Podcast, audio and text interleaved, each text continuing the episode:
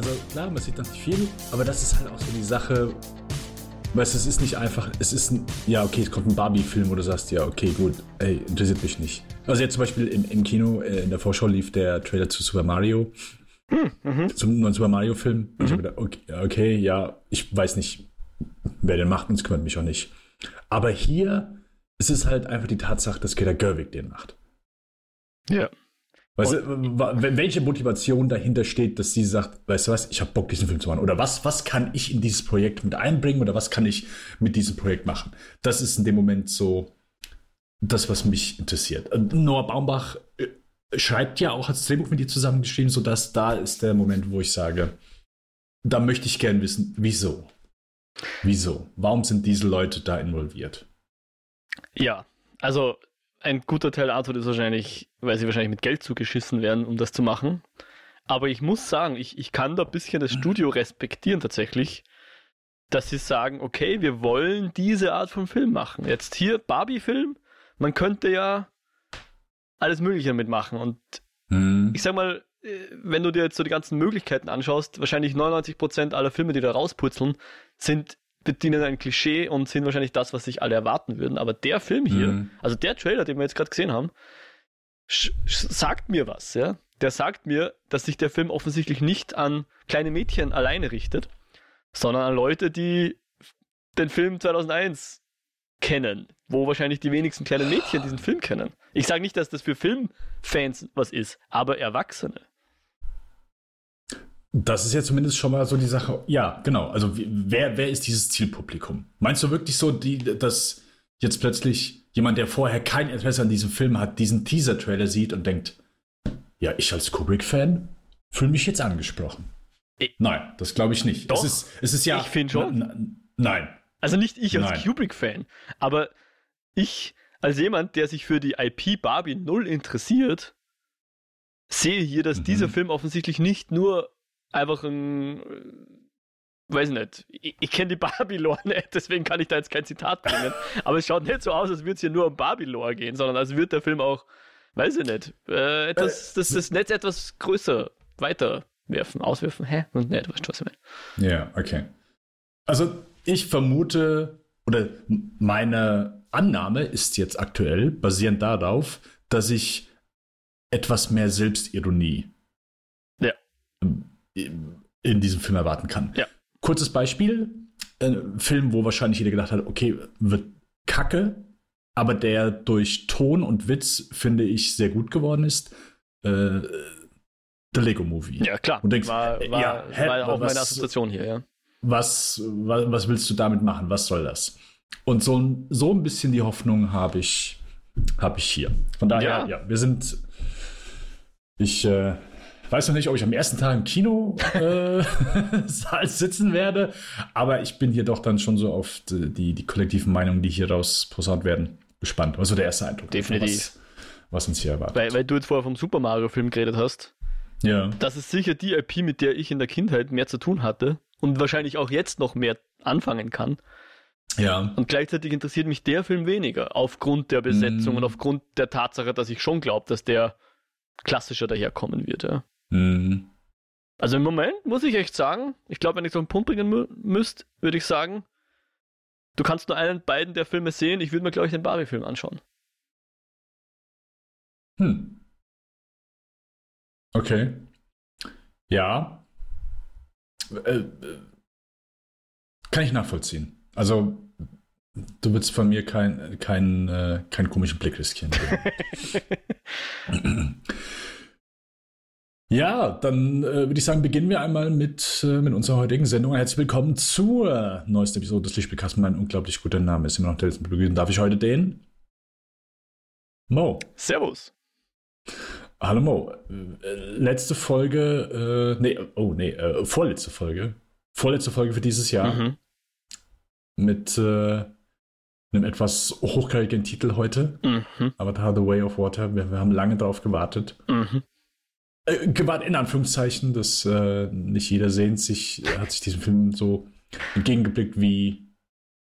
Ja, ich weiß gar nicht, haben Leute diesen Film entgegengefiebert? So, ich, ich, ich, äh, ich, ja, ich sag mal, wenn du Leute vor fünf Jahren gefragt hättest, hättest du wahrscheinlich bei 100 Leuten vielleicht 10 gefunden, die sagen, ja, ich freue mich wirklich drauf. Mhm. Aber ich glaube, wenn du vor einem Monat dieselbe Frage gestellt hättest, wäre das eine Mehrheit gewesen. Und du hast recht, wir haben jetzt nicht per se darauf gewartet, aber ich finde es halt schon spektakulär, dass du sagst, okay, Kinder, die geboren wurden, nachdem der erste Avatar im Kino war, gehen jetzt in die zweite Klasse äh, Hauptschule oder Gymnasium. die sind zwölf, mhm. die fangen jetzt zu pubertieren an. Oder sind schon in der Pubertät. Ja. Und können diesen Film legal ansehen. Ja, richtig. Ja. Wobei ich nicht weiß, wie jetzt Gen Z auf diesen Film hier, ob die heiß drauf sind. Keine Ahnung. Mhm. Das wäre interessant. Gehen wir vielleicht dann gleich noch einmal kurz drauf ein. Mhm. Bevor wir das tun, äh, genau, also nachher äh, gibt es Avatar, The Way of Water, unsere Review. Dann haben wir vorhin natürlich wie immer, was wir geschaut und gespielt haben und vorab natürlich so die Housekeeping Rules. Ihr findet uns unter kinofilme.com slash podcast slash slash eskapoden. Das ist Mouse 2 Podcast und ansonsten bei Spotify, iTunes äh, und unter lichtspielkasse-kinofilme.com. Buja! Mo, was hast du in letzter Zeit geschaut oder gespielt? Nicht so viel und das hat einen Grund und der heißt Pentiment. Das ist tatsächlich, ich habe was gespielt. Äh, mhm. Äh, sagt dir das Spiel was, Pentiment? Nein, nein. Das ist äh, ein Spiel, ähm, schwierig zu kategorisieren, irgendwo zwischen Walking Simulator, ich habe schon Narrative Game gehört, vielleicht auch Point-and-Click-Adventure, wie man es sehen will, so ein Rollenspiel. Jedenfalls so ein Halb-Indie-Spiel, weil der Entwickler ist eigentlich ein großer Obsidian Games, äh, gehört auch zur X äh, zu Microsoft oder Xbox Studios, oder wie auch immer die jetzt genau heißen. Also eins der, der Studios, die sich Microsoft irgendwann einverleibt hat. Ähm, was sehr nice ist, weil das Spiel dazu dadurch auch im Game Pass ist, um hier mal wieder Game Pass Werbung rauszuhauen, unbezahlte. Äh, und das ist ein kleines Team, kleines Entwicklerinnen-Team, äh, was eigentlich sonst für, für Obsidian Games arbeitet, die sonst relativ große Spiele eher machen oder auch sehr, ja, äh, ein, ein, ein, größeres Studio sind. Aber hier in dem Fall, ein Teil dieses Teams hat, hat jetzt äh, das Pentiment gearbeitet. Und da geht es darum, dass wir Anfang des 16. Jahrhunderts in einem kleinen Dorf in, in Oberbayern sind. Mhm. Und wir, wir spielen einen, einen Maler, äh, also einen gewissen Andreas Mahler, dessen Beruf tatsächlich auch Maler ist, ja, wie das damals halt so war, hieß man so wie, äh, wie der Beruf, den die Eltern ausüben und man den auch selber dann meistens ausübt und so weiter. Und ähm, ist gerade dabei, sein Meisterstück zu vollenden und arbeitet dabei in einer Abtei, wo es noch so ein Skriptorium gibt, weil früher wurden ja Bücher handgeschrieben und handillustriert, bevor dann der Buchdruck kam. Und eben am, so am, den Buchdruck gibt es zu dem Zeitpunkt schon. Und das ist auch so ein bisschen Thema des Ganzen. Also der, er kommt vor, der Buchdruck, und ähm, ist ein super interessantes Spiel, weil trotz dieser, ich sag's das mal, etwas Indie-mäßigeren Machart, dieses kleineren Teams, und das Ding ist auch so, ich weiß nicht, so 15 bis 20 Stunden so circa äh, lang, das Spiel, wenn man es einmal durchspielt. Und das habe ich eben jetzt gemacht in den letzten Wochen. Ähm, ist es trotzdem bei vielen, äh, ich sag mal, Review-Seiten und so weiter sehr positiv aufgenommen worden. Ja? Einfach aufgrund der Geschichte, die sie erzählt. Ja, weniger vom Gameplay, also das muss ich schon auch vorweg schicken. Das Gameplay ist jetzt nicht so besonders, aber so mhm. die Geschichte, die sie erzählt. Also es geht darum, dass man eben ähm, in diesem, in dieser Abtei oder in, der, in diesem Dorf, wo das dann spielt, passiert etwas und man muss es dann irgendwie so ein bisschen versuchen aufzuklären. So fängt es an und muss dann mit vielen Leuten reden und irgendwie dem Ganzen auf die Schliche kommen und man versucht das herauszufinden, was hier wirklich passiert ist. Ja. Und ähm, es klingt jetzt etwas banal, aber es ist, es wird durchaus philosophisch, würde ich meinen. Und das Spiel, ich muss zugeben, ich hatte es überhaupt nicht am Schirm, aber der Jo hat das an mich herangetragen, mit dem ich ja die Eskapoden mache. Und hat mich gefragt, ob wir dazu nicht eine Eskapode machen wollen. Und das haben wir tatsächlich auch gemacht. Also wer jetzt noch mehr hören will dazu, der kann gern da mal reinhorchen. Ähm, aber ich jetzt erwähne es jetzt vor allem deswegen, weil, weil, weil ich eben tatsächlich viel Zeit damit jetzt verbracht habe in, in letzter Zeit und äh, ich, ich habe es auch sehr genossen, ja. Es ist natürlich immer so ein bisschen bei solchen Spielen, wo man dann Entscheidungen treffen muss, ist natürlich dann immer so ein bisschen die Illusion von Entscheidung, ja, von freien Willen und so weiter. Ich glaube, es wird etwas verlieren, wenn man es öfter spielt, weil dann das wahrscheinlich etwas verloren geht. Aber ich sage mal so, der eine die, die, die eine der Playthrough, wie sagt man auf Deutsch, das, das eine Mal durchspielen, fand mhm. ich ziemlich grandios. Ähm, ich habe schon so meine. Der erste Durchgang. Der erste Durchgang. Ich habe schon meinen mein, mein, mein Verdacht, was hier so alles nicht so ganz. Äh, die, die Entscheidungen wirklich nicht so viel Konsequenzen haben, wie man das vielleicht glauben möchte, weil ich auch natürlich ein bisschen recherchiert habe dann. Aber es ist dennoch, also wer jetzt sowieso den Game Pass schon abonniert hat, sollte unbedingt mal reinschauen, irgendwie so mal ein, zwei Stunden spielen, ob das einem liegt. Ich fand es ziemlich cool. Ich fand's, äh, es wurde auch super recherchiert. Ja. Es ist ein US-Studio, kalifornisches Studio, glaube ich, aber das merkt man nicht. Ja. Du könnt, also hättest mir auch sagen können, das hat ein, weiß ich nicht, bayerischer Historiker geschrieben, das Ganze. Ja. Würde ich da sofort glauben. Ist wirklich gut recherchiert, spielt auch mit Folklore aus dieser äh, Region, die ja nicht weit weg von mir ist. Ja. Es wird sogar Salzburg mal erwähnt und Innsbruck. Ähm, und äh, auch von dem her war es ganz interessant, dass man so quasi was mitkriegt, wie es in meiner Gegend sozusagen, in meiner, in meiner Hood vor 500 Jahren so ausgesehen hat. Mhm. Ähm, und ja, auch, auch die Schrift spielt eine Rolle. Da haben sie auch äh, sehr viel Zeit investiert und ähm, versucht, mit über die Schrift Sachen zu transportieren, weil das Ganze ist jetzt unvertont, also es gibt keine, keine aufgezeichnete Sprache. Man, man muss immer nur sehr viel lesen, muss man sich darauf einstellen, man muss sehr viel lesen in dem Spiel. Aber wen das nicht abschreckt, dem würde ich das wirklich wärmstens ans Herz legen, zumindest mal auszuprobieren. Ja. Man, man merkt, glaube ich, schnell, ob es einem liegt. Und wenn es einem nicht liegt, soll man, um Gottes Willen, gerne aufhören damit wieder. Aber ich finde, äh, ich habe meine Zeit nicht bereut, die ich da investiert habe. Ich fand es wirklich ziemlich cool, muss ich echt sagen.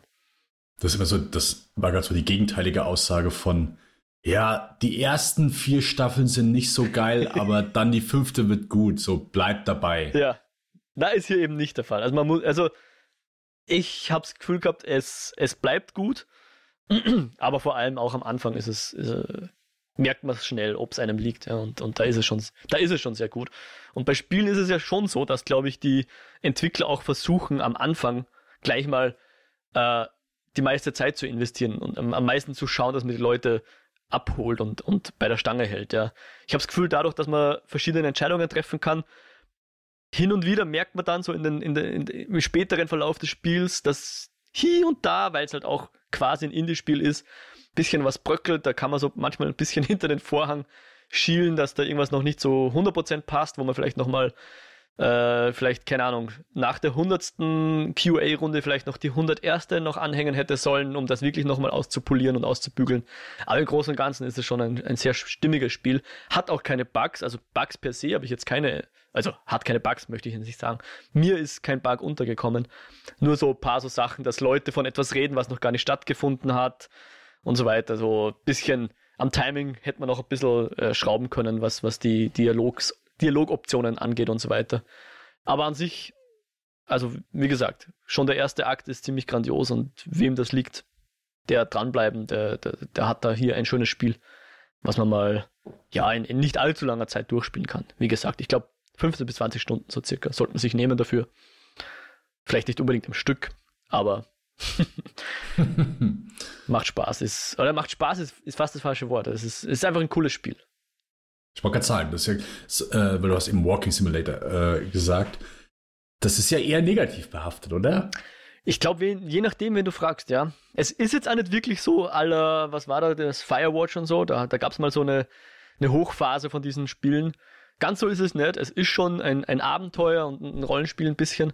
Aber es ist jetzt nicht so, man levelt hoch und kriegt neue Items und so weiter. Und, und auch, es gibt schon ein paar Rätsel, ja. Aber es ist jetzt nicht so klassisch, weiß nicht, Monkey Island mäßig, wo man dann Zutaten für den Grog sammeln muss und auf absurde Sachen kombinieren muss miteinander, damit man irgendwas äh, aufkriegt oder, oder zusammenbasteln kann oder sowas. Das ist hier nicht der Fall.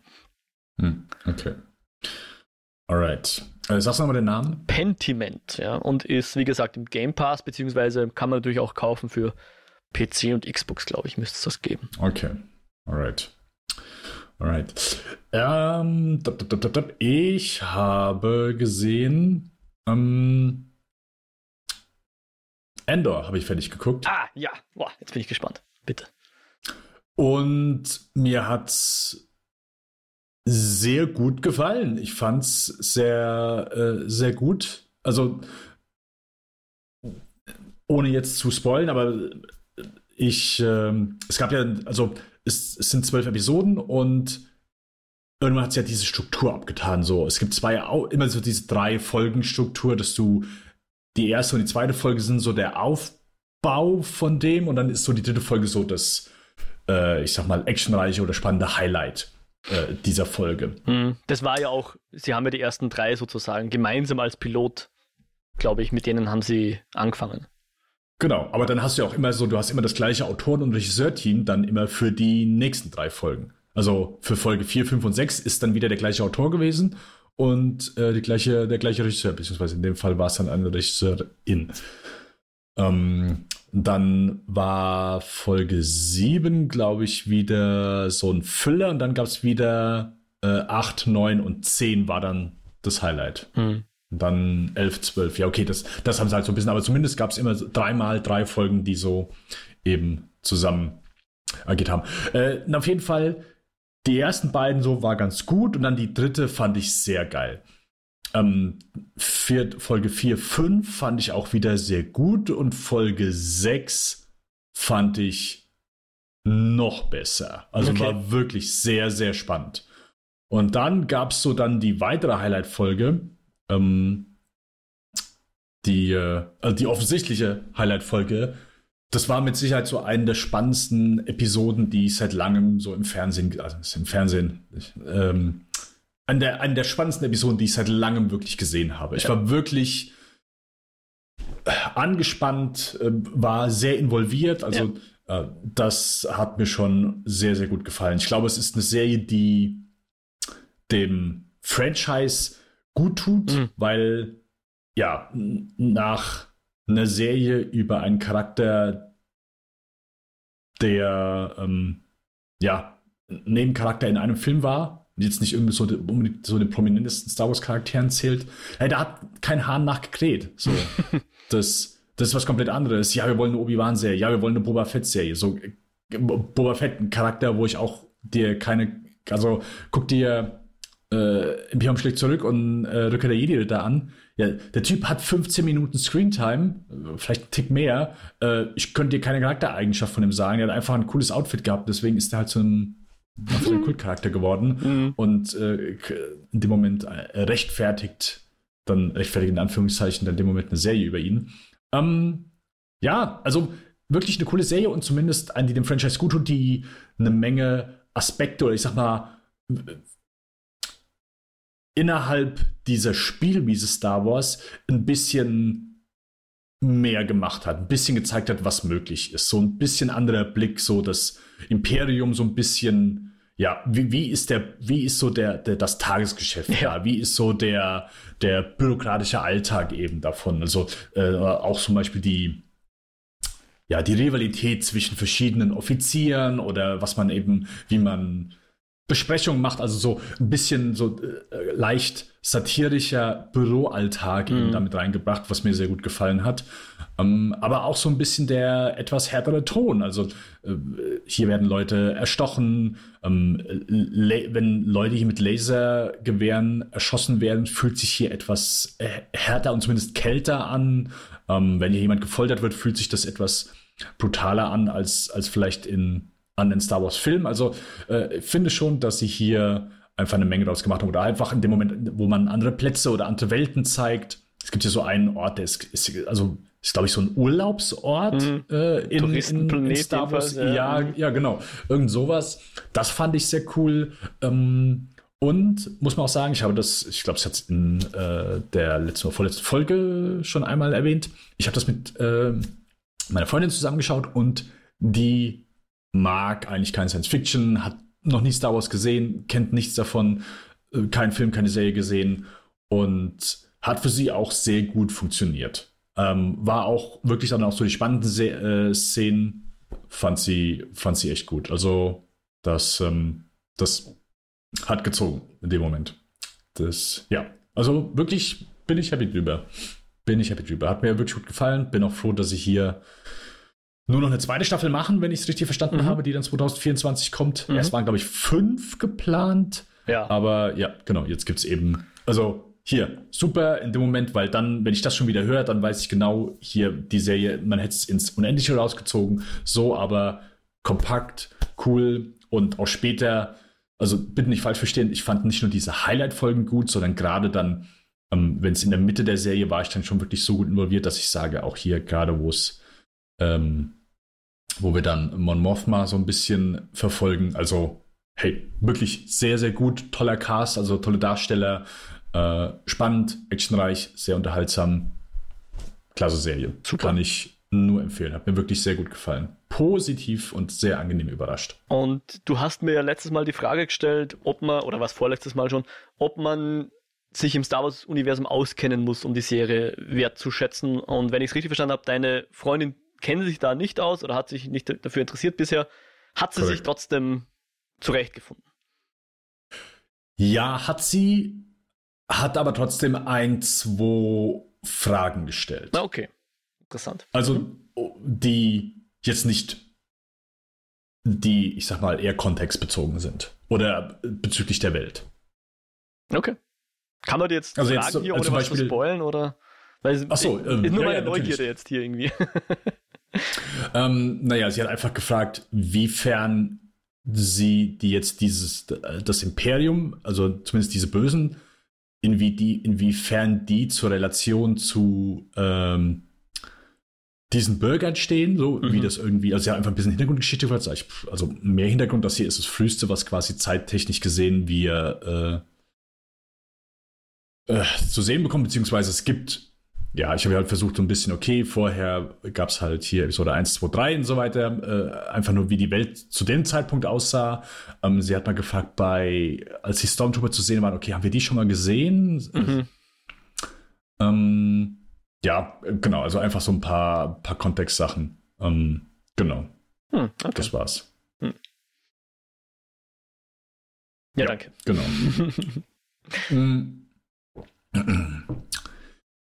Dann, Mo, was hast du sonst noch? Du hast gesagt, du hast nicht so viel ge gespielt. Ja, genau. Ich geschaut. zwei Sachen könnte ich noch anführen. Beim einen müsste ich jetzt, möchte ich dich vorab noch fragen, sagen dir folgenden Namen was. Ähm, und zwar Karl Bockerer, mhm. Edmund Sackbauer, Karl Merkatz. Sagen die dir irgendwas? Nein. Okay, weil das sind einfach Namen, die man in Österreich auf jeden Fall kennt. Also Karl Merkatz ist ein Schauspieler und der ist vor kurzem gestorben. Mhm. Mit, ich glaube, 92 oder so, ist ziemlich alt war. Ja. Und seine bekanntesten Rollen sind eben der Karl Bockerer und ein gewisser Mundel, aka Edmund Sackbauer. Mundel war so eine eine Serie, glaube ich, die aber vor meiner Zeit schon war, aber die in Österreich Kultstatus genießt. Ja. Also Zitate vom Mundl äh, sind geflügelte Worte zum Teil. Ja. Mein Bier ist nicht deppert oder sowas. Das, das, da haben Werbekampagnen drauf gefußt. Ja. Mhm, mh. Und äh, gibt es einfach ein paar ganz ikonische Szenen aus dieser Serie und so weiter. Und der andere, äh, die, der andere Charakter, den Karl Merkatz gespielt hat, also er hat natürlich mehr gespielt, weil er vom Beruf Schauspieler war natürlich, das sind nicht seine einzigen Rollen, aber die man halt so kennt, vor allem in Österreich.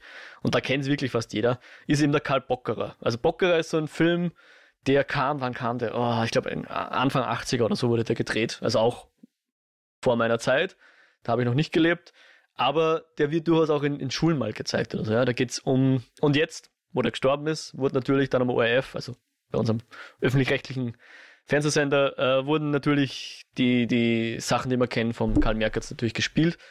Und dabei auch der Bockerei. Ein Film, den ich ausschnittsweise kannte, zum Teil eben, glaube ich, auch aus der Schule sogar. Ähm, aber den Film selbst als Ganzes habe ich noch nie so mir selber angeschaut. Ja. Und äh, die Gelegenheit sozusagen, auch wenn es eine traurige, ein trauriger Grund war, haben wir die Gelegenheit genutzt und den Film Der Bockerer angeschaut.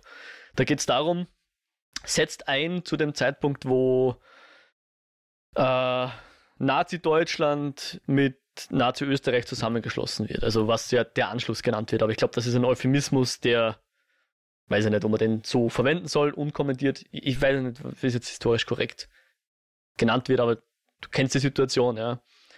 Wo das quasi irgendwie Nein, das ich weiß nicht, wovon du redest. also, es gab da einen ganz bösen Mann.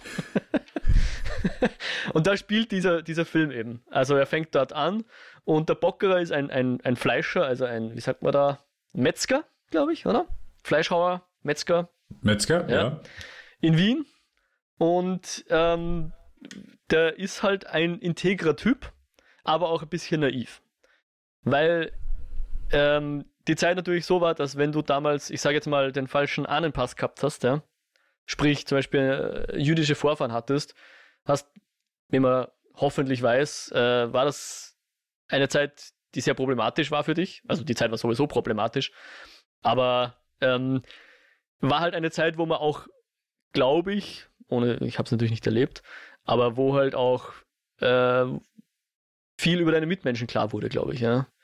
Weil es natürlich die gab, die sofort mitgelaufen sind und dann, äh, keine Ahnung, ihre jüdischen äh, Mitbürgerinnen einfach verraten haben, verkauft haben, wie auch immer, ja. Also, ich weiß nicht, zum ihren, ihren eigenen Vorteil aus dieser Situation rausgezogen haben und andere, die halt ähm, nicht mitgemacht haben. Ja. Sei es, weil sie eine andere politische Gesinnung hatten oder einfach nur Menschen waren, äh, die integer waren und so weiter. Und so einer ist halt der Bockerer. Ja. Zwar naiv, aber Herz am rechten Fleck.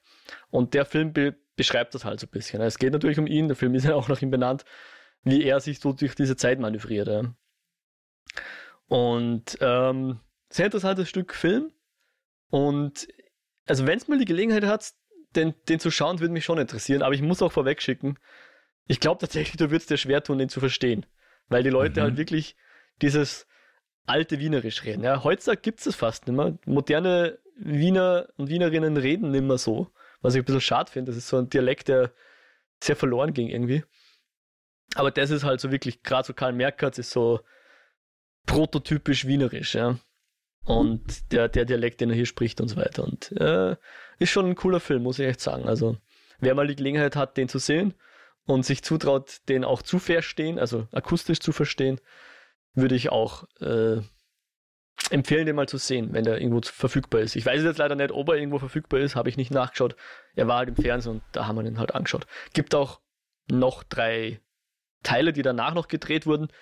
Habe ich jetzt nicht gesehen. Kann ich jetzt nicht sagen, ob die ähnlich gut waren oder ob das nur noch ein, ein aufgewärmter, ein Aufguss war vom ersten Teil. Ähm, aber ja, der Bockerer. Mit Karl Merkatz. Und ja, Ruhe in Frieden. Die Erde möge ihm leicht sein. Ja, ähm, sehr schön. Äh, ist mit Sicherheit dann auch mal ja, eine etwas andere Empfehlungen und auch sehr schön, wenn es dann so, ich sag mal, ein bisschen was Persönliches ist oder wo du sagst, hier, das, das kommt so aus dem eigenen Land, wo du sagst, dass, ähm, ja, dass du selbst noch mal ein bisschen was entdeckt hast. Mhm. Für dich so, wo du sagst, ja, das, äh, das ist ganz cool. Wo du eben den Akzent gesagt hast, ich musste kurz an, an Wer früher stirbt, ist länger tot mhm. denken. Ähm, äh, kein Film aus Österreich, sondern aus äh, Deutschland, aus Bayern. Mhm. Und der Film wurde damals beworben, ja, hat auch deutsche Untertitel. ich, äh, äh, ja, äh, okay. Und es ist wirklich, äh, ich habe kein gutes Ohr für Akzente. Da, da tue ich mich dann etwas schwierig mit. Und deswegen war ich da sehr froh, als ich da die, äh, musste ich dann denken, da ist der einzige deutsche Film, den ich auch mit deutschen Untertiteln geschaut habe weil ich da Schwierigkeiten hatte. Ja, wirklich, okay. Den Cast zu verstehen. Ja. ja. Haben sie sogar auf die DVD damals gepackt, ja. Okay. Mit deutschen Untertiteln. Äh, aber der Film heißt Der Bockerer. Ja, yep. genau. Okay, alles klar. Alles klar. Dann habe ich gesehen äh, den Film Senior von Chris Smith. Der ist jetzt auf Netflix rausgekommen. Mhm. Ähm, Senior ist, äh, damit ist gemeint Robert Downey Senior, der Vater von Robert Downey ja. Jr., der ein, äh, ja, so Counterculture-Regisseur in den 60ern und 70ern gewesen ist und äh, da ein paar recht, ja, verquere, äh, komödiantische Filme rausgehauen hat. Ähm, ich habe äh, Putney Swope ist ein Film, den er gemacht hat, den habe ich vor Jahren mal angefangen, muss aber gestehen, dass ich ihn abgebrochen habe, weil ich auch gemerkt habe, das ist, glaube ich, gar nicht so meins. Weil ich habe, ähm, als ich Boogie Nights gesehen habe, der Paul Thomas Anderson Film, da hat Robert Downey Sr. einen kleinen Auftritt. Ähm, der ist in diesem als, äh, hast du Boogie schon mal gesehen? Ja, es ist zu lange her. Ich musste nochmal schauen. Okay, also es gibt so eine Stelle, wo... An, an, Robert Downey Senior. okay. Nein, er hat auch nur einen, äh, einen kleinen Auftritt, äh, wo, wo Mark Wahlberg im äh, Musikstudio ist und er ist, glaube ich, der Chef von dem Musikstudio. Na, auf jeden Fall, äh, Paul Thomas Anderson hat einen Audiokommentar aufgenommen für den Film und hat damals gesagt, ja, hier, das hier ist Robert Downey Senior und ich, Robert Downey Senior? Der, der Vater von Robert Downey Jr.? okay. Ähm, warum, hä, ist der Schauspieler? Und dann habe ich noch so ein bisschen geguckt und, ah, okay, gut, der hat auch schon ein paar Sachen gemacht und so weiter. Ähm, das war noch, glaube ich, war noch vor Iron Man. Und das Einzige, wo ich halt Robert Downey Jr. kannte, das war halt, ja, ich war halt großer äh, Air America-Fan. Und es gab so einen Film, wo äh, 90er, ich vergesse mir den Namen, ähm, da hat er einen Engel gespielt. Und äh, nee, er hat, er hat keinen Engel gespielt. Äh, er, er ist so ein Kind gewesen, dann hat er irgendwie so vier Engel an die Hand bekommen, die ihn dann so ein bisschen äh, begleitet haben. Ähm, müsste ich auch mal so. Heart and Souls. Soul. Äh, ja, Aber kann sein. Nur war jetzt nur mein, mein schnell Google-Ergebnis. Hm. Nicht gesehen. Auf jeden Fall. ich habe dann in diese Patrick Swope mal reingeguckt und dachte, okay, gut, ist glaube ich doch nichts für mich. Ähm, deswegen wusste ich erst nicht so, hey, brauche ich diesen Film? Aber der, was Senior macht, ist zum einen, ist er so eine kleine Retrospektive, also er zeigt nochmal, hey, womit ist Robert Downey Senior berühmt geworden, was, äh, oder was heißt berühmt geworden, aber zumindest hat sich einen Namen gemacht. Ich wollte sagen, äh, so berühmt kann er nicht sein, wenn ich zum ersten Mal von ihm höre. Halt. Ähm, genau, es gibt so bestimmte äh, Stimmen, die sind halt schon ein großer Fan von ihm. Also Paul Thomas Anderson ist so, glaube ich, so der äh, namhafteste Fan äh, von ihm. Äh, Robert Downey Jr. sagt so, sagt irgendwann mal im Film, ja, äh, Paul Thomas Anderson ist der Sohn, den mein Vater sich gewünscht, äh, äh, gewünscht hat, den er aber nie hatte. Ähm, und äh, jetzt bin ich schon wieder draußen. Ähm, ach so, ja genau. Also der, der Film ist so ein bisschen so Teil Retrospektive, also zeigt so ein bisschen was, äh, zeigt so ein paar Talkshow-Sachen hier, was hat er gemacht, wie, was sind die Filme, die er damals gemacht hat und so komplett teilweise wirklich absurde Sachen. Also hat mich auch wieder, muss ich ganz ehrlich sagen, bestätigt, dass ich glaube ich mit keinem seiner Filme ähm, Spaß gehabt hätte. Aber es ist gleichzeitig auch, und das ist, finde ich, ist so der Teil, der äh, sehr viel besser wirkt, der äh, sehr gut ist. Einmal so den, ähm, das Verhältnis zwischen Vater und Sohn in dem Moment, so diese, die Familie, die, äh, diese Menschen, die im Moment kreativ sind und versuchen mit Problemen kreativ umzugehen. Äh, Robert Downey Sr. hat äh, Parkinson in diesem Film und sie machen eben diesen Film nochmal so ein bisschen als Zeitdokument, dass äh, Robert Downey Jr. halt sagt, hier, das ist so der, der letzte Moment, die, oder die letzten Moment, ich weiß nicht, wie, wie viel Zeit ich noch mit ihm habe und dass ich das gern so ein bisschen festhalten möchte. Und das ist auch so das, wo ich sage, ja, das ist so ein bisschen das, wo ich persönlich dann auch merke, so, wo mich das ein bisschen vielleicht härter trifft. Ähm, 2014 ist, ist mein Vater gestorben und da da habe ich dann auch noch mal mehr Verständnis. Also ich kann sowas halt sehr gut nachvollziehen, so das Bedürfnis, sowas zu haben. Ich habe keine Ahnung, keine Kamera genommen. Ich, also es ist für mich sehr plötzlich gewesen. Hier ist es, ähm, ja, ich sag mal, absehbarer gewesen. Und es ist dann auch zwischendurch wirklich äh, bewegend, wenn es ihm mhm. halt immer schlechter geht, er dann irgendwann nur im Bett liegt. Und wir sehen hier wirklich so ein paar, ich sag mal, sehr emotionale Momente, auch zwischen Vater und Sohn. Ähm, teilweise Robert Downey Jr. sagt halt auch hier, also wenn die Kamera ausmachen soll, machen wir die Kamera aus, sag einfach Bescheid. Und ähm, setzt sich dann aber auch teilweise mit der Kamera neben seinen Vater, der im Bett liegt und redet nochmal mit ihm und muss sich Tränen wegwischen. So. Also äh, klar, ist ein, ein Film, der ist äh, produziert, geschnitten und so weiter mit einem gewissen Effekt, aber finde ich gerade dann in der zweiten Hälfte dann auch sehr effektiv, gerade wenn Robert Downey Jr. dann auch selbst nochmal zu seinem Sohn sagt, hey, wir gehen äh, Opa besuchen. Ähm, genau, und, äh, und wie sie das Verhältnis nochmal so aufgreifen. Und zusätzlich nochmal geben sie seinem Vater äh, von dem kreativen Team jemanden an die Hand, dass er diesen Film hier selbst so ein bisschen schneiden kann. Und dann wird auch immer gezeigt, hier, das hier ist so das, was Robert Downey Senior ein bisschen geschnitten hat. Ähm, das heißt, wir sehen immer noch Momente, wie er am, äh, an einer Editing Suite sitzt oder nachher nur noch im Bett liegt und jemand ist neben ihm und sagt, er sagt dann so, wie er manche Sachen schneiden soll, dass er noch so ein bisschen die, ähm, das Material noch mal so ein bisschen mit, äh, mitgestaltet. Hm. Genau. Ähm, ja, äh, hat mir gut gefallen. Gerade gegen Ende fand ich, fand ich dann ein Stück weit bewegend. Ist jetzt keine bahnbrechende Dokumentation, ist so ein bisschen verspielt dann auch, gerade in so manchen Momenten. Ähm, alles schwarz-weiß. Und ja, genau. Das äh, Chris Smith wäre, also äh, falls, äh, falls niemand Chris Smith etwas sagt, der hat äh, American Movie gemacht. Der ist sehr cool. Der hat äh, Jim Andy gemacht, die Jim Carrey Doku, also Andy Kaufman gespielt hat. Der hat diese Fire-Doku gemacht, ähm, die vor ein paar Jahren rausgekommen ist. Und äh, von diesem Jahr, die du geguckt hast, Mo, aber die ich nicht geguckt habe, weil du gesagt hast, sie ist nicht gut, äh, Bad Vegan. Mhm. Falls du dich erinnern kannst. Ja, ähm, ja genau.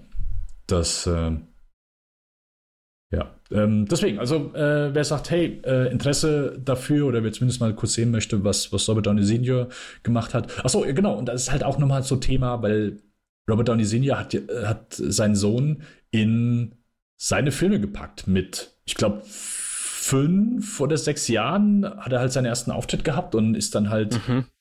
ja in dieser Schauspieler- und Filmgruppe groß geworden und hat ist so dann auch schnell zu Drogen gekommen, weil sein Vater halt auch gesagt hat, ja, finde ich geil. Dann ist, oh äh, ist, äh, ist schnell da reingerutscht.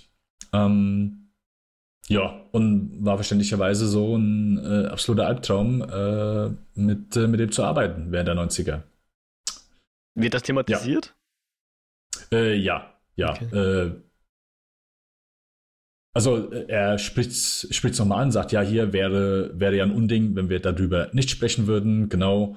Ähm, Donizino sagt dann auch so, hier, wir waren wirklich dumm, wirklich dumm, deswegen, äh, dass, dass ich damit äh, angefangen habe und äh, ja, dass mein Sohn dann auch so da reingerutscht ist. Hm. Genau. Das, nee, wird schon, wird schon thematisiert. Jetzt nicht groß, aber sie reißen es auf jeden Fall an. Ja. Genau, das, äh, das ist äh, Senior, ist gerade auf Netflix einmal zu sehen.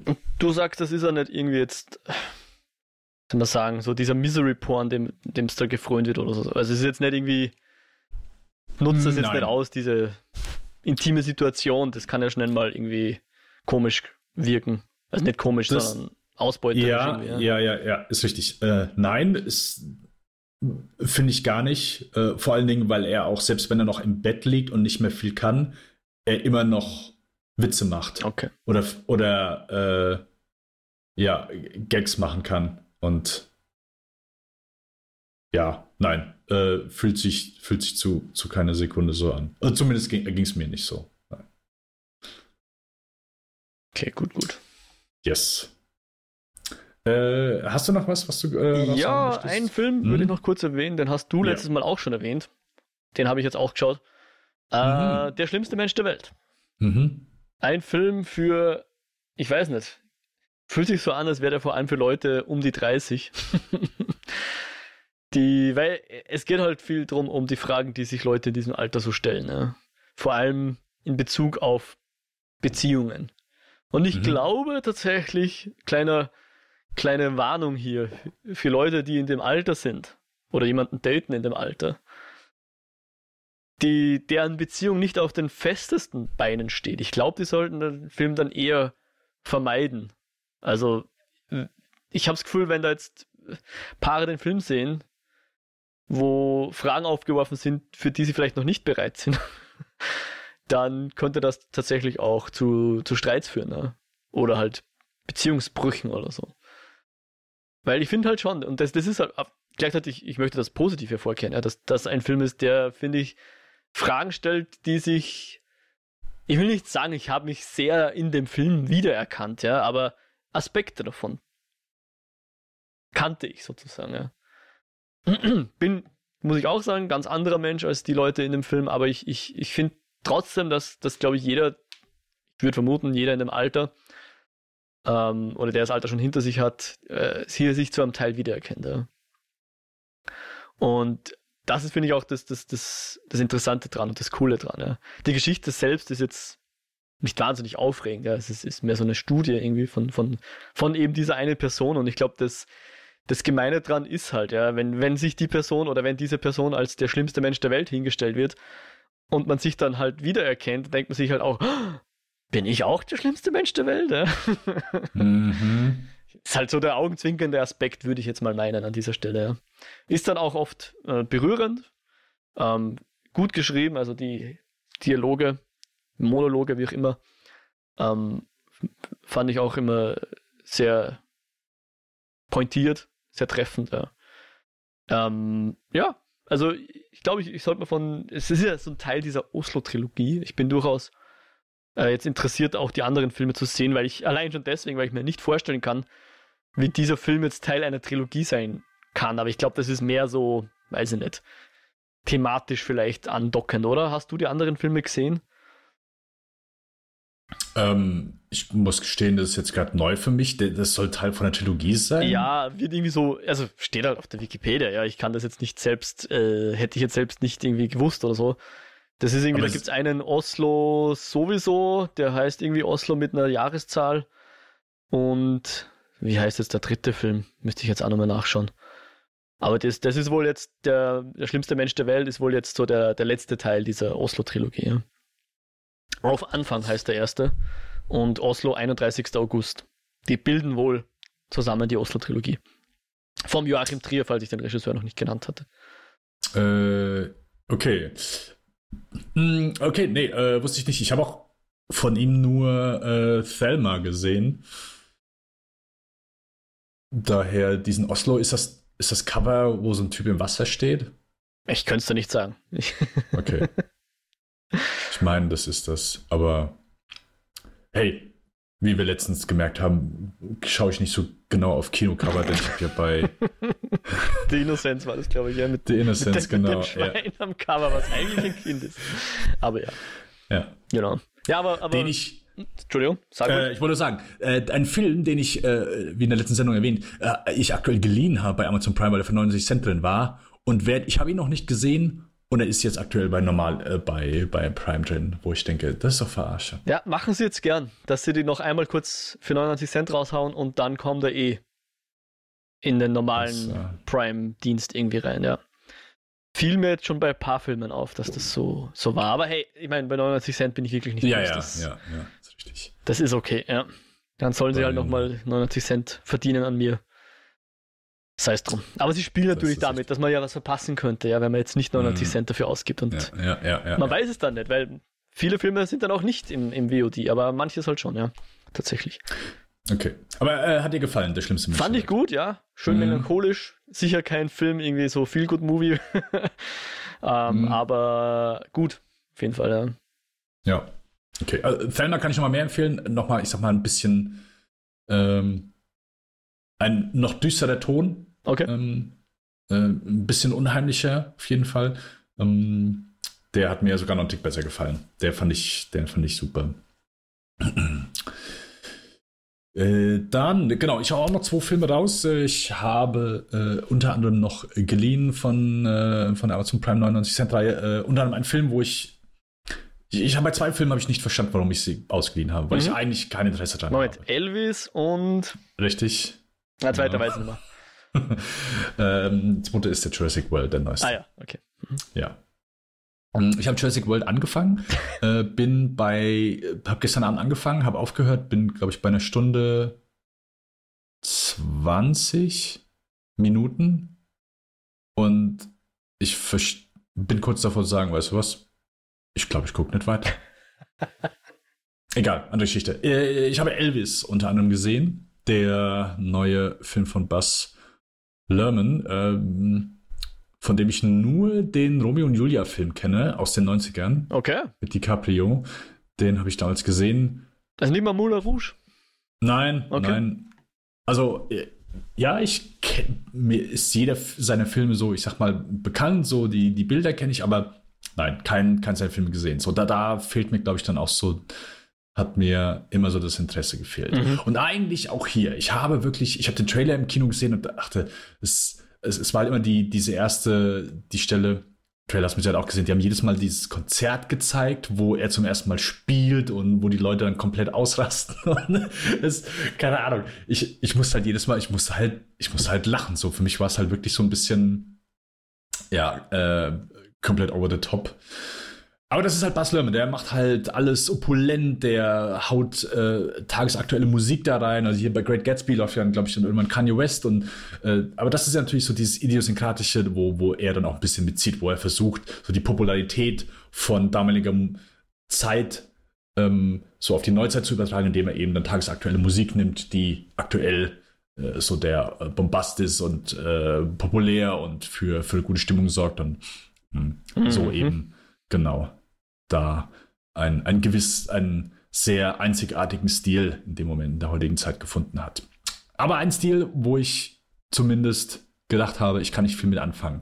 Ich bin sehr positiv überrascht gewesen von Elvis, What? muss ich okay. ganz ehrlich sagen. Das war jetzt unerwartet. Äh, ja, das äh, finde ich auch. Ich finde ihn sehr kurz, also der geht auch pff, zweieinhalb Stunden, ich finde den sehr kurzweilig. Äh, mhm. Der ist sehr unterhaltsam gemacht. Und also, man muss sagen, ich mag keine Biopics. Ich ja. finde ich wirklich sind in den meisten Fällen träge Filme, weil sie in den meisten Fällen Showcases für, Actor, für, für Actors, ja, für Schauspieler sind. Also Tarantino sagt immer, Biopics als Showcase für Actors, Showcase für Actors. ähm, die Sache ist die, ich habe keine Lust zu sehen, wie eine Wikipedia-Seite verfilmt wird. Und das ja. habe ich so das Gefühl, ist halt oft bei Biopics so. Dann sind wir Jahr 1999, dann sind wir hier, dann war das, dann war das. Und es ist halt so, okay, wir haben so gewisse Checkpoints. Ähm, hier, das ist jetzt so der, ist ja so, in meisten Fällen, so 90 Prozent sind immer diese Rise-Fall-Geschichten so, jetzt, hier ist der äh, Typ, der, oder die Frau, oder sonst irgendjemand, der mit seinem Leben, ja, nicht so zufrieden ist oder zumindest irgendwas versucht, aber kriegt immer gesagt, hier, du schaffst es nicht, dann kommt auf einmal so der, jawohl, hier, du bist ein fantastischer Sänger, du bist ein fantastischer Gärtner, du bist ein fantastischer Schauspieler, dann ist alles super, dann kommt irgendwann Welches so der Trouble. Gärtner-Biopic hast du geschaut? Äh, ich... noch keins. Ja. Der, der, ewige, der ewige Gärtner mit Ray Fiennes. Touché, touché. Und ja, also ist in den meisten Fällen, finde ich, ist es sehr träge. Und ich finde, hier merkst du nochmal, wie Barcelona halt so einen kompletten Scheiß drauf gibt, was ist, was ist akkurat gewesen, was ist wirklich so gewesen. So, also der verdreht hier alles. Es ist ein sehr buntes Knallbonbon. Ähm, ja, äh, Austin Butler spielt Elvis Presley. Ich fand den der Wahnsinn. Ich fand den richtig gut. Ich habe also hab den Originalton gesehen mhm. und seine Stimme ist wirklich beeindruckend. Er singt also, ja, glaube ich, sogar das, selbst die Lieder. Ja? Er singt ja. extrem viel selbst, ja, genau, aber auch so sein, sein Dialog, wie er spricht. Also, wenn ihr da wirklich so ein paar Originalaufnahmen von Elvis hört, das ist schon echt beeindruckend, okay. weil Austin Buster spricht nicht so. Ähm, das war wirklich, also der hat mir super gefallen. Der hat mir wirklich sehr, sehr gut gefallen. Ja, ähm, ansonsten ist halt klar, viel Horse-Shit, aber das ist so, was mich eigentlich nicht interessiert. Ich finde den wirklich, der war kurzweilig gemacht. Der hat äh, so, ja, den Ton äh, gut getroffen. Ähm, Musik ist äh, stellenweise echt gut gewählt und ja, äh, ist jetzt nichts, wo ich sage, ist für mich ein Highlight gewesen, weil ich einfach, ich sag mal, äh, bezogen auf meine Erwartung, die ich hatte, als mhm. ich diesen Film, bevor ich diesen Film gesehen habe, bin ich da schon angenehm überrascht gewesen, fand den auch solide. Um, ähm, war eine gute Zeit. Gegen Ende nicht mehr so. Dann muss ich auch sagen, dass ich dann so ein bisschen abgeschaltet habe. Aber bis dahin, hey, echt, echt nicht schlecht. Und Tom Hanks ist halt, keine Ahnung, ist eine Karikatur. Der spielt ein, äh, der könnte vom Set direkt in den nächsten Austin Powers Film laufen und wäre nicht fehl am Platze. Hier, der, wie, wie heißt der? Der ekelhafte Bastard? Ja, müsste halt nur den, den schottischen Akzent noch aufsetzen oder so, glaube ich. Das ist das Einzige. Ja, ja. Mhm, genau, also deswegen. Bas Lerman, vielleicht muss ich dann auch mal dem einen oder anderen Film von ihm eine Chance geben. Aber. Ja, so viele hat er eh nicht. Bist eh schnell durch.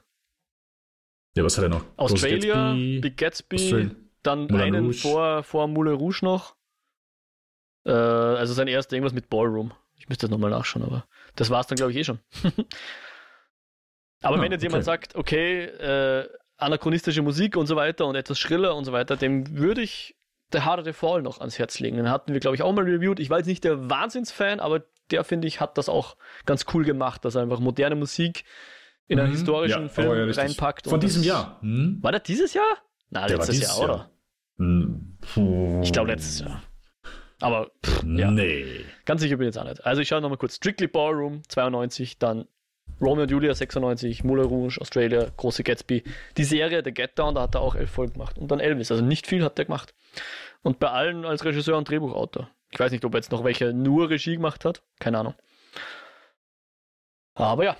Okay, ja, dann habe ich alles yes. richtig gemacht, möchte ich an dieser Stelle sagen, weil ich habe mir Jurassic World nicht geliehen, aber Elvis mhm. schon. Und dann würde ich sagen, ja, werde ich mir denn, also jetzt, jetzt bin ich tatsächlich positive Erwartung. Wenn, das ist ja wirklich hohe High Praise vom Dennis, wenn, wenn er ein Biopic nicht äh, niedermacht. Ja. Hm. ja, was heißt High Praise? Es ist halt einfach, ich kann da, ich bin da für dieses Genre, diese Art von Film mhm. wirklich 0,0 affin für. Da muss schon, ja, muss schon so ein bisschen, keine Ahnung, was kommen als so dieses typische Verfilmung. Äh, du hast übrigens natürlich recht, natürlich. Dara Voll war letztes Jahr. Ich, äh, ich war mir irgendwie sehr sehr, sehr selten gewesen. genug, dass ich recht habe und mm. du nicht. äh, was ich noch gesehen habe, möchte ich noch kurz erwähnen, äh, weil ich mich eigentlich darauf gefreut habe. Ich fand so die, ich habe den Trailer nicht gesehen, aber die Synopsis hat sich sehr cool angehört. Und zwar ist das The Outfit von Graham Moore. Ähm, geht um, äh, äh also Mark Rylance spielt einen Schneider in ähm, Chicago, äh, ist mhm. aus London gekommen und er, ja, genau, schneidert eben sehr maß, äh, stellt maßgeschneiderte Anzüge. Ich mag Mike Allerdings, Mark Rylance. Hm. Wo ist der? Wie, wo ist der? Ist das ein Kinofilm oder ist das ein Netflix-Film oder? Äh, nee, also ich habe den hier nicht im Kino gesehen und der kam dann auf äh, ich habe den bei Amazon Prime hier bei 99 Cent Filmen war ah, auf einmal. Ich wusste auch nicht, dass der draußen ist. Ich ah, bin da durchgegangen und dachte, oh, okay, ich wusste nur, der war in meiner Watchlist. Aber Entschuldigung, äh, jetzt habe ich dich total Aber unterbrochen. Ich glaube, ich glaube, der ist direkt hier äh, digital erschienen. Ich glaube nicht, dass der eine Kinoauswertung bekommen hat. Mhm. Ich, ich wage mich mal so ein bisschen aus dem Fenster und sage, dass der keine Kinoauswertung bekommen hat. Jedenfalls, äh, genau, er äh, leitet eben diesen, äh, diesen Shop und äh, stellt in diese schönen, schicken, maßgeschneiderten Anzüge, allerdings auch für einen Haufen Gangster. Und der eines Abends, äh, ja, bekommt er Besuch von zwei Gangstern, die äh, ja ein bisschen Trouble haben. Und das ist so der Beginn der Geschichte. Der, der ganze Film spielt nur in seinem Laden Mhm. Also könnte, äh, ich habe erst gesagt, wäre ein Theaterstück. Wahrscheinlich Klischee denken, so zu denken, ah, okay, spielt nur an einer Location. Ja, muss mit Sicherheit basiert auf einem Theaterstück sein. Äh, War es, glaube ich, aber nicht. Und ja, ist, äh, ist ein stellenweise spannender Film. Äh, solide inszeniert, aber leider auch ein bisschen träge. Also kann, kann da nicht so die, sag mal, die, die volle Kraft seiner Prämisse entfalten. Ist äh, ja schönes Genrestück, äh, bisschen, ja, ich wollte gerade experimentell sagen, aber das ist das falsche Wort. Man versucht dann einfach so ein bisschen hier was aus dieser Situation rauszuholen und äh, ja, macht hier, glaube ich, gegen Ende gibt es so ein paar. Ähm, ich versuche vorsichtig zu sein. Es gibt gegen Ende vielleicht ein paar Reveals so bezüglich der Story und das ist dann so der Moment, wo ich wieder sage, es ist so der, der, äh, der große Aha-Moment soll das sein, aber es ist dann halt für einen kurzen Moment eine Überraschung, aber schöner wäre es gewesen, da manche Punkte in die Story mit einzubringen, anstatt einfach am Ende zu sagen, oh, guck mal, mhm. Ähm, ja, ansonsten stellenweise solide, sehr gut gespielt auf jeden Fall von allen. Ähm, Dylan O'Brien spielt noch mit, Zoe Deutsch und äh, ansonsten kannte ich keinen von dem Cast. Ähm, ja, genau, also solides Ding, aber mehr auch nicht. Okay. Na, ich hoffe mal, dass der nicht. demnächst dann auf, auf Prime zu haben ist. Ohne 99 ja, Cent zu zahlen. wie ich, mit Sicherheit, so wie ich mein Glück kenne. Alrighty. Dann kommen wir zum Herzstück des, der heutigen Folge, ähm, unser Review von Avatar The Way of Water. Der neue James Cameron-Film. Ich äh, bin super happy, dass ich das hier einmal im, im Podcast sagen darf. ich bin ein massiver James Cameron-Fan. Ich äh, muss man immer sagen, ich liebe die Arbeit dieses Mannes. Äh, mit ihm zu arbeiten ist, glaube ich, nicht einfach. Äh, ist stellenweise mit Sicherheit auch ein Arschloch gewesen. Ich glaube, er hat sich so ein bisschen gebessert, was man, wenn man zumindest mal Stimmen glauben darf, aber so ganz seine Persona hat abgelegt, hat er, glaube ich, nicht. Ähm, das ist, glaube ich, auch schwer, wenn man eben äh, so Filme raushaut wie, wie er. Aber ja, ich äh, bin immer noch der Meinung, das ist einer der besten Filmemacher, den wir zu unserer Zeit aktuell haben. Ähm, hauptsächlich basierend auf seiner Arbeit 1984 an bis, ich sag mal, 97. ähm, und äh, ja, das, aber irgendwann machen wir mal James Cameron-Folge. Ich, äh, ja, finde ich gut. Äh, ja, Avatar. Wir haben äh, lange, lange darauf gewartet, 2009 äh, einschlagen wie eine Bombe. Hätte ich auch nicht gedacht. So, als ich da den Trailer gesehen habe, dachte ich ja, okay, ich glaube nicht, dass damit so, dass, dass man damit Massen begeistern kann.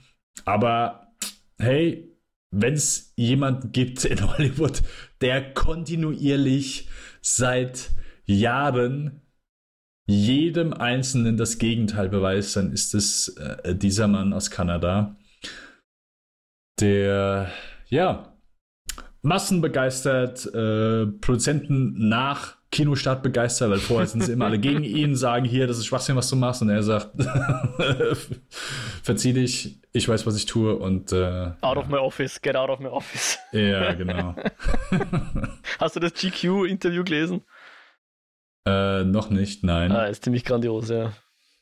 Ist, aber ist das da, wo der Produzent, beim ersten Avatar, wo der Produzent zu ihm gegangen ist und äh, gesagt hat, hier, äh, der Film so bitte nicht, das, ja, genau. den will niemand so sehen und er äh, du hast jetzt die Möglichkeit, dich zu entschuldigen und zu sagen, der Film wird gut.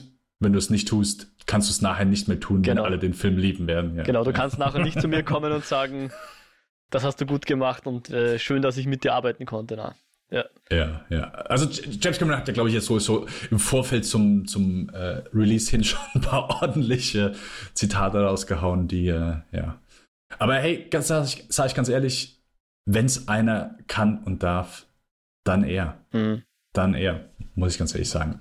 Mhm, genau, also wir, äh, wir, kommen, wir kommen mal zum Film. Wir haben jetzt 2022, äh, der erste kam 2009 raus. Äh, kurz danach wurden Sequels angekündigt. Ich weiß schon gar nicht mehr die komplette Timeline, aber ich glaube, es war auch relativ schnell deutlich, dass er fünf Teile macht, beziehungsweise noch vier Fortsetzungen kommen. Aber ich weiß nicht, ob er erst gesagt hat, okay, es kommt erst eine Fortsetzung, dann auf einmal hier, es kommen fünf, aber ja, zumindest ist es seit einigen Jahren natürlich klar, dass äh, Teil 2, Teil 3, 4 und 5 kommen werden. Und der Release von Teil 2 wurde jetzt mehrere Jahre verschoben.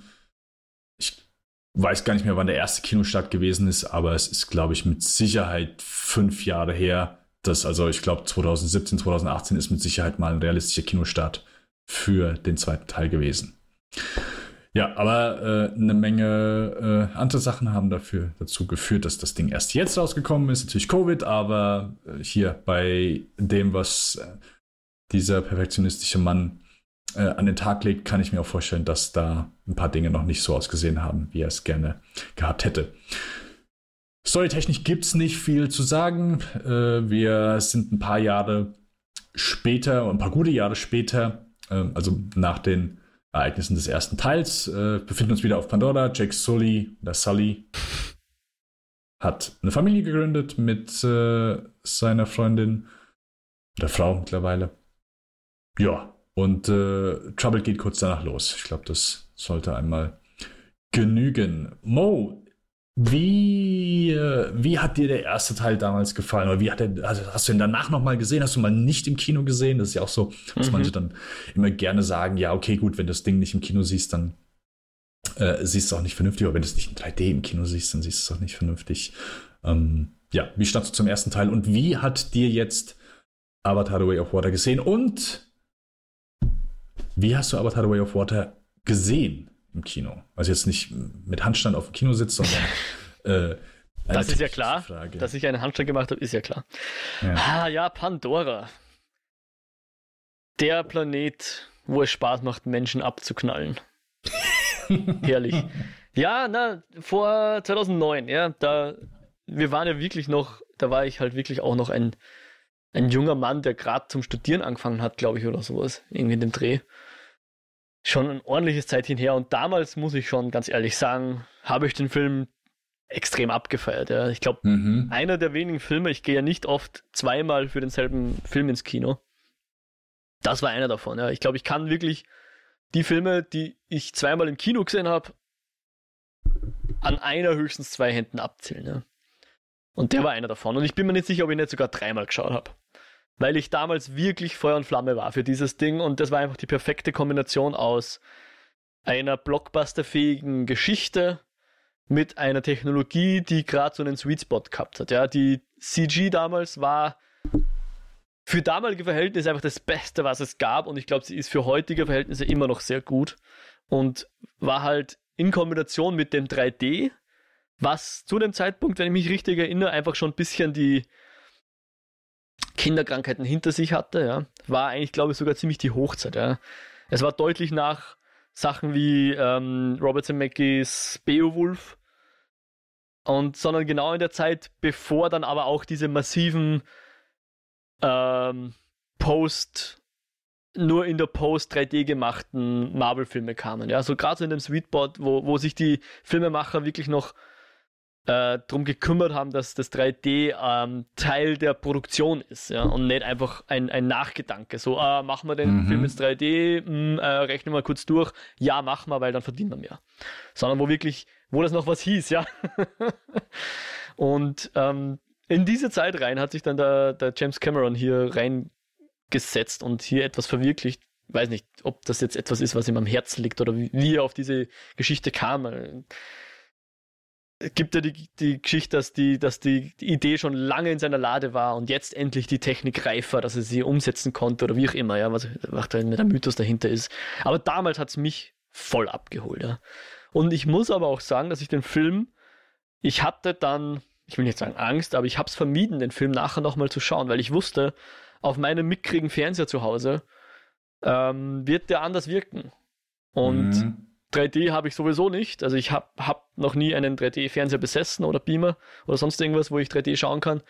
Und mir war damals schon relativ klar, ich glaube, das ist ein Film, der genau in dem Setting funktioniert. Ein großer Kinosaal mit guter 3D-Technik.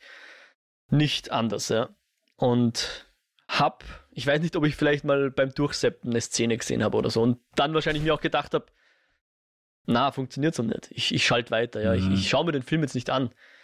Passt einfach nicht. Den, den muss man in 3D sehen mit super großer Leinwand und guter Technik einfach. Ja. Hab kein Heimkino oder sonst irgendwas, ja. Und ähm, war dann aber nicht traurig drüber. Ja. Es war jetzt nicht so, dass ich mir gedacht habe, ah, soll ich mir jetzt einen 3D-Fernseher kaufen, um Avatar zu schauen und so. Na, das passt genauso. Es hat genauso gepasst. Ja.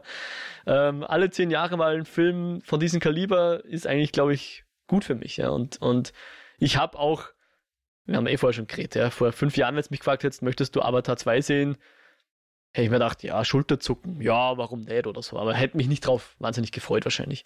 Aber dann jetzt so mit dem, mit dem, äh, wie soll man sagen, ich weiß gar nicht, sie haben sie jetzt gar nicht so marketingmäßig, war jetzt nicht so wirklich Org, oder? Das war eigentlich nur so äh, Mundpropaganda, wie sagt man da?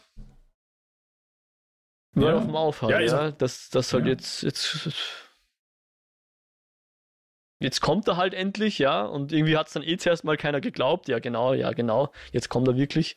Und dann irgendwann hieß es, okay, jetzt tatsächlich Dezember, Ende 2022 kommt er. Und irgendwann hat es dann so gewirkt, als wird es auch halten, ja. Nachdem sie glaube ich, nicht zwei, dreimal verschoben haben. Zuerst mal so ein gutes Stück ordentlich nach hinten und dann haben sie gesagt, ja, okay, jetzt sagen wir gar nicht, wann er dann wirklich kommen wird. Ich weiß nicht mehr, wie es genau war, die. Aber ja, äh, und wir haben dann, glaube ich, eh in dem Most Wanted drüber geredet. Tatsächlich, irgendwann, irgendwann hat man dann das freut man sich dann einfach drauf, einen neuen Avatar zu sehen. In dem Wissen, in dem Vertrauen, dass der James Cameron hier wieder etwas abliefern wird. Was auch immer das sein wird, es wird äh, Kinobombast sein, ja.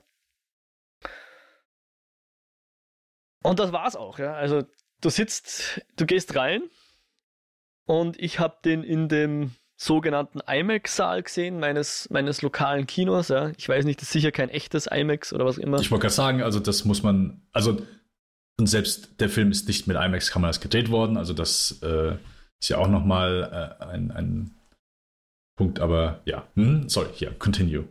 Ja, ne, alles, alles richtig, genau, es soll schon seine Richtigkeit haben. Ich weiß nicht, dieses, nennen wir es mal dieses IMAX-Label, ja, also dieses Marketing-IMAX dieser Marketing-IMAX-Saal, in dem habe ich es halt gesehen, ja. Also was schon mm, irgendwie okay, okay. nochmal größer ist und wo halt auch die guten 3D-Brillen sind, sage ich jetzt mal, ja. Nicht diese Wegwerfdinger, sondern die, die sie nach, erst nach dreimal schauen, wegwerfen oder so. Ich weiß nicht genau, wie das funktioniert.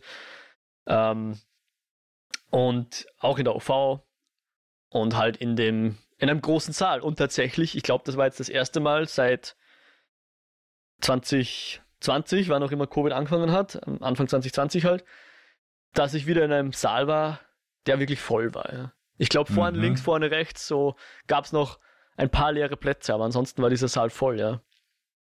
Und war irgendwie auch cool, mal wieder in einem vollen Kino zu sitzen, ja. Ich trage immer noch die Maske im Kino und ich glaube, das war auch keine schlechte Idee, weil voller Kinosaal, weiß ich nicht, immer noch ein bisschen bedenken, dass hier alle Leute wirklich gesund sind abgesehen von Corona gibt es ja immer noch Grippe und andere Erkältungskrankheiten, vor denen ich mich auch gerne schützen möchte. Aber abgesehen davon war das wieder super, hier in einem Saal zu sitzen mit vielen Leuten, die da sind wegen eines Kinofilms, einem bombastischen Spektakel. Und tatsächlich nach, wie dann die Credits kamen, haben Leute geklatscht. Also jetzt nicht der ganze Saal in tosenden Applaus ausgebrochen, aber viele Leute haben geklatscht. Und irgendwie fand ich es schön. Ich habe nicht mitgeklatscht, aber ich fand es irgendwie ganz, ganz cool. So, auch so metamäßig, ja, unabhängig vom Film, dass man hier wieder so dieses Event-Kino hat, was auch jetzt gefehlt hat. Ja, ich glaube, das letzte Mal war es tatsächlich mit dem sehr unerwartet mit dem Top Gun Maverick, dass das so ein bisschen aufgekommen ist, dass man wirklich ja. einen Blockbuster hat, den man auch als solchen abfeiern kann. Aber das, das ist jetzt sozusagen äh, der Rückkehr zur Blockbuster-Normalität, wobei natürlich ein James Cameron-Film keine Normalität darstellt. Das möchte ich jetzt nicht sagen. So, und jetzt kommen wir zum eigentlichen Ding. Ich glaube, ich, ich weiß nicht, vielleicht bin ich ein bisschen rausgewachsen aus dem Ganzen. Entweder das oder ich bin jetzt mittlerweile zu, ich weiß nicht, nennen wir es woke. Ähm, weil gerade die erste Hälfte des Films habe ich mir gedacht, jetzt hat der hier sich so viel ausgedacht und so viele kreative Leute um sich geschart zusätzlich. Ich meine, er ist sicher die, die, die Macht dahinter, die das alles ermöglicht und der Katalysator, dass das alles genau zu dem 3 Stunden 20 Film wird, der eben nicht Nein, äh, der, der eben Nein sagt zu den Studiobossen, die ihm irgendwas eindrehen wollen. Ja, das ist alles James Cameron, aber er hat sicher auch viel Unterstützung und ähm, ganz viele gescheite Leute um sich. Wieso schaffen die das nicht, ein paar Charaktere zu zeichnen, die nicht die vollen Klischees sind?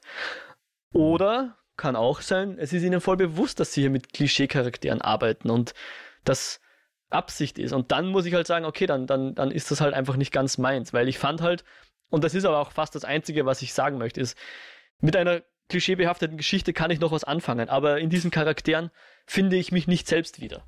Du hast einfach diese, den Jake Sully, der irgendwie eigentlich immer noch ein Marine ist, auch wenn er jetzt blau und neun Meter groß ist. Aber eigentlich ist er noch ein Marine, der sich von. Wie viel darf man spoilen? Was weiß man jetzt? Boah. Also es geht halt um die Sully-Familie. Ich glaube, das hast du schon gesagt, oder? Ja, ja. Und er lässt sich von seinen Söhnen mit Sir anreden und so weiter. Und ich denke mir, mhm. Alter, bist du jetzt ein Navi oder bist du ein fucking Wuha Marine Dude, ja? Und das wird aber nicht reflektiert, ja. Es geht dann nicht irgendwie mal drum, ob das problematisch ist oder sonst was, ja. Und, und die, die Frauen zu 90 Prozent sind halt dann so diese klassischen äh, Medizinfrau-Dinger, ja. Am, am ehesten noch Zoe Saldanias, ähm, wie heißt sie jetzt? Netiri? Netiri, danke, ja. Ist noch das ein, die einzige Frau, die so ein bisschen männliche Züge zeigen darf, nenne ich es jetzt mal vereinfacht gesagt, ja. Aber sonst ist, ist einfach so viel Klischee da dran und das stört mich mittlerweile leider einfach. Aber nochmal zurück, die Geschichte, auch wenn sie nichts Bahnbrechendes ist, ist ein super Vehikel, um uns einfach in diesen Planeten Pandora einzuführen. Und wenn jetzt die nächsten ähm, drei, also der Film heißt ja Way of Water, deswegen kann man annehmen, dass hier nicht alles im Dschungel spielt, sondern eben auch in einem Meer. Sorry for spoiling this, ja. Äh, und ich kann mir halt vorstellen, und wenn das so ist, dann passt mir das auch, dass jetzt halt Teil 3, 4 und 5 uns halt einfach an den nächsten anderen Ort auf Pandora bringen.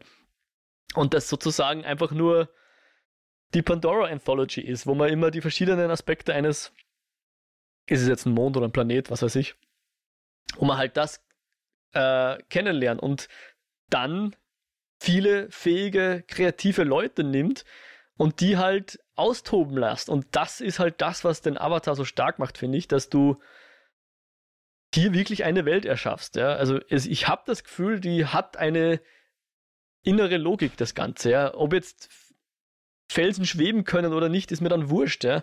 Aber so wie sich die ganzen Viecher, die sie da designt haben, verhalten, das wirkt so glaubwürdig. Und das, das ist auch das, was mir so dran taugt, dass man sich dann da in dieser Welt auch so verliert und dann eben darauf vergisst, dass hier eigentlich auch eine Geschichte erzählt wird mit Charakteren, die mir am Arsch gehen. Aber die Welt ist einfach so cool und das Optische holt einen so dermaßen ab und ich glaube, da hilft dann auch die 3D und eine Leinwand, die eben über, deinen, über dein Blickfeld hinausgeht, links, rechts, oben, unten, ja, dass man sich da drin einfach im wahrsten Sinne des Wortes verliert und dann aufgeht in dem Ganzen und äh, von dem einfach auch in der Form geflasht ist, ja, und, und, und das ist halt der reine Eskapismus dann irgendwo auch. Und, und für das kann ich da letzten Endes den Film doch auch abfeiern. Ähm, auch wenn er diese Figuren hat, die, die ich eigentlich in einem modernen Film nicht mehr sehen will. Ja. Ähm, mir kommt vor, da hat sogar ein, ein Top Gun Maverick mir mehr nuancierte Charaktere angeboten als jetzt hier der, der Avatar. Ja. Hm. Aber abgesehen davon ist es halt immer noch dieses Pandora, wie ich schon gesagt habe, ein Planet, wo wo sich Navi mit Menschen prügeln und diese Szenen sind einfach der Wahnsinn. Ja, da, da geht's ab und ähm, ist einfach so cool. so dumm das klingt. Ah, ja, ich weiß, was du meinst. Hm. Also, mir ging's damals ähnlich, wenn nicht sogar identisch wie jetzt, als ich, also ich habe den Kinosaal damals mit dem gleichen Gefühl verlassen, wenn ich mich zurückerinnere, wie jetzt. Mhm.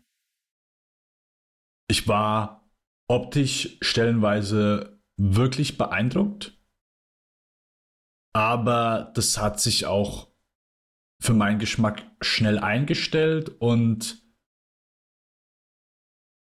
ich habe wieder so gerade im Mittelteil gedacht, okay, ein bisschen mehr hätte ich schon gerne.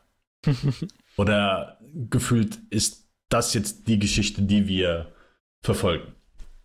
Denn zum Beispiel, also der erste Avatar, ich finde der Anfang saugeil, wie du in diese Welt eingeführt wirst und, und äh, das ist alles sehr cool und sieht natürlich auch wirklich optisch wirklich sehr, sehr lecker aus. Aber in der Mitte des Films habe ich dann gedacht, okay, ja gut, ja, ja klar, hier, der lernt die jetzt kennen und dann äh, freuen die sich an und so weiter, ja, ja, ja, ja, ja, komm, komm, komm, komm, äh, mach weiter. Aber nein, das ist ja die Geschichte, die der Film erzählen möchte. Und da dachte ich, okay, das ist, glaube ich, so eine persönliche Sache dann auch bei mir, dass das nicht unbedingt so eine Geschichte ist, wo ich persönlich viel mit anfangen kann. Fand den trotzdem okay, hab den auch danach noch zweimal gesehen und zweimal nicht im Kino gesehen. Und hat mir immer noch okay gefallen. Das ist immer noch ein James Cameron-Film. Das Ding ist immer noch als Geschichteerzähler ist der Typ halt einfach ein wahnsinnsbegabter Typ. Die Ganz sind egal, alle sehr Geschichte ist.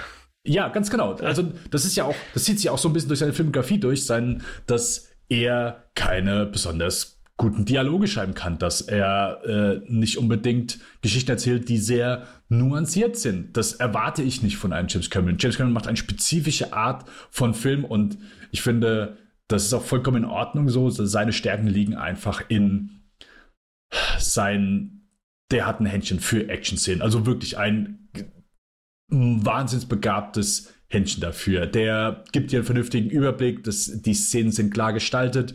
Die Action ist wuchtig, auch wenn es äh, hier in dem Moment manchmal sogar stellenweise etwas härtere PG-13-Action mhm. ist, äh, mhm. äh, muss ich sagen. Also, dass das hier äh, wie sie die Freigabe durchgedrückt haben. Äh, Hut ab. Da sind mit Sicherheit vielleicht sogar ein paar Gelder schon geflossen. Ähm, ein Drahtseilakt möchte man fast sagen. Wink, ja, wink. ja, ja, ja. Hat er mal einen Arm in den Ring geworfen. ähm, Ist das eine Metapher, die es gibt? Ich glaube, die hast du gerade erfunden. Nein, nein, nein. Normalerweise meinen Hut in den Ring, ah, ja. in dem Moment. Also meine war um, besser, ähm, sorry. Okay, okay. Ihr entscheidet, wir, wir hauen ein Wort raus. Nein, also das, das ist natürlich in dem Moment, ich meine, ich liebe sein Aliens. Das hm. ist halt einfach für mich absolutes Endlevel Filmmaking. Der Mann ist einfach ein geborener Filmemacher. So. Und er hat einfach, der hat einen Sinn für, wie, wie Spielberg halt, weißt du, die sind, die, keine Ahnung, die Burschen sind mit der Kamera auf die Welt gekommen. James Cameron hat's ja erst, der muss erstmal, der war ja Trucker früher und ist ein bisschen durch Kanada gefahren. Ähm, Spielberg hat so ein bisschen früher die Kamera schon, schon für sich entdeckt, aber die, die wissen einfach, wo sie die Kamera, wie sie einfach eine gute Geschichte erzählen. Oder sagen, nein, anders, wie sie eine Geschichte gut erzählen können. Mhm, mh, mh. Leider ist James Cameron ist nicht unbedingt da interessiert, einfach einen sehr großen Effekt zu haben, aber mit minimalen Mitteln auf der Story-Ebene. So, sein Plot ist immer sehr simpel, es ist eine sehr klare Geschichte. Also jetzt zum Beispiel Terminator, Terminator 1 und 2. Es sind im Grunde hier die Pers Person A will Person B töten und sie fliehen von A nach B. Das ist der ganze Film. Das ist Teil 1 so, Teil 2 ist so. Ähm, alle seine Filme sind da wirklich sehr simpel gestrickt. Und für mich auch vollkommen in Ordnung, weil ich immer sehr viel aus seinen Filmen trotzdem rausziehen konnte, weil es einfach eine äh, Blockbuster waren, die geil gemacht waren, ähm, spannend, äh, intensiv. Äh, und, und, Titanic bin ich auch, bin kein Mega-Fan von, aber ein sehr, das war so der erste Film, wo, wo, wo er in The Abyss bisschen mitgespielt hat, mit Melodrama, mit äh, James Cameron, so der, der Ultra-Macho unter den Filmemachern, so, der, der ist ja einfach hier äh, Big Swinging Dick Typ Charakter. ähm, das lässt auch immer so viele Leute am, am Set spüren. Ähm, der hat Filme gemacht, wo du halt einfach so ultra cool, ultra, ja, natürlich auch äh, ordentlich hart, also das, das, da hat er einfach für gestanden. Dann hat er plötzlich äh, The Abyss gemacht und hat plötzlich äh, so seine eigene Scheidung so ein bisschen mit eingeworfen. Und plötzlich waren das so etwas sentimentalere Töne, wo, die er mit, mit angesprochen hat. So, mhm. das ist natürlich dann, Titanic war so dann plötzlich der Höhepunkt. Das ist plötzlich, weil vorher hat er ja dann nochmal True Lies gemacht. Ähm, und dann kommt Titanic, so ein, ein episches Melodrama, frei von jeder, ähm, frei von jedem Sarkasmus, also mhm. ohne Augenzwinkern, so wirklich ein, ein, ein äh, ich, ein Ernest, wie sagt man Ernest im Deutschen? Mo, hilf mir gerade. Na, ernsthaft, also ein, das ist ja eine ganze. Ehrlich? Ja, ne, das, ehrlich? Ja, ja, es passt auch nicht so wirklich. Sorry, dass ich wieder der Typ bin, der englische Wörter benutzt und sagt, ich weiß nicht, wie ich es im Deutschen sage. Ähm, nein, also, weißt du, dass das einfach von diesem Typen, dass so Filme kommen von, von ihm und dann, dann, keine Ahnung, paar Jahre später, paar Jahre später, zwölf Jahre später, Avatar, auch hier eine, eine Welt einführen, einen Film machen, der auch für die gleichen Klischee-Charaktere, mit denen James Cameron schon immer gearbeitet hat, aber frei von jeglicher, ja, äh, sehr, sehr, ich sag mal so, dass er sich der, dieser Sentimentalität etwas mehr hingegeben hat, als es vielleicht vorher in seiner Karriere getan hat. Ähm,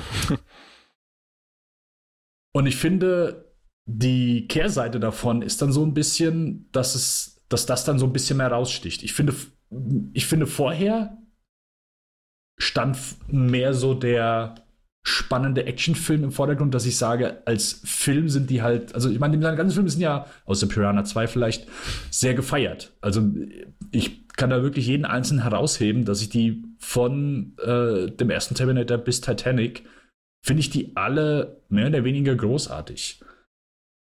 Mhm. Aber da finde ich, da habe ich auch genug, nicht nur Effekte, aber wirklich ikonische Szenen, spannend. Äh, James Cameron ist damals, als er das Drehbuch zu Aliens rausgehauen hat, äh, Leute haben plötzlich gesagt, John August hat das mal im Podcast gesagt, hier, wir haben plötzlich gesagt, ach so kannst du ein Drehbuch schreiben.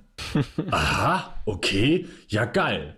Und also der hat halt einfach auch im Actionkino einfach super Maßstäbe gesetzt und hat trotzdem immer wirklich nicht nur, der hat im, im Kern von der Story her B-Movies gemacht, irgendwie so das, was Roger Corman äh, produziert hat, aber mit einem Wahnsinnsbudget und wusste halt einfach, wie er das halt so aufs Maximum, wie er das meiste rausholte. Also im ersten Terminal, der hat ja einfach je, jeden Trick, den er einfach damals in der Common-Schmiede gelernt hat, ähm, hat er angewandt und hat da einfach, ja, schlockige, kleine Action-Science-Fiction-Filme zu super geilen Blockbustern, zu spannenden Filmen hervorgeholt. Äh, und das, finde ich, schafft er mit den Avatar-Filmen nicht so ganz. Die sind gut gemacht, die sind technisch, ja, ich habe auch hier gesessen und dachte, wow, das sieht bombastisch aus.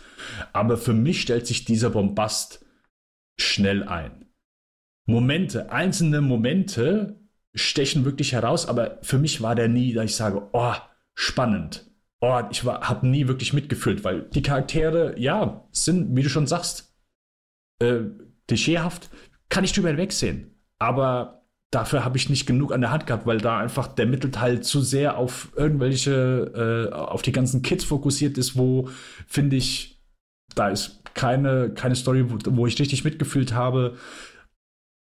Und dadurch ist das für mich einfach sehr zäh gewesen, weil ich dann einfach weniger an der Geschichte, weniger an den Charakteren interessiert gewesen bin. Ähm, ja, und deswegen das für mich eine etwas dadurch leerere Seherfahrung ja. war. Wie der erste, wie der erste. Ja. Ich finde, beide sind definitiv, ich kann es nicht oft betonen, für mich keine schlechten Filme, aber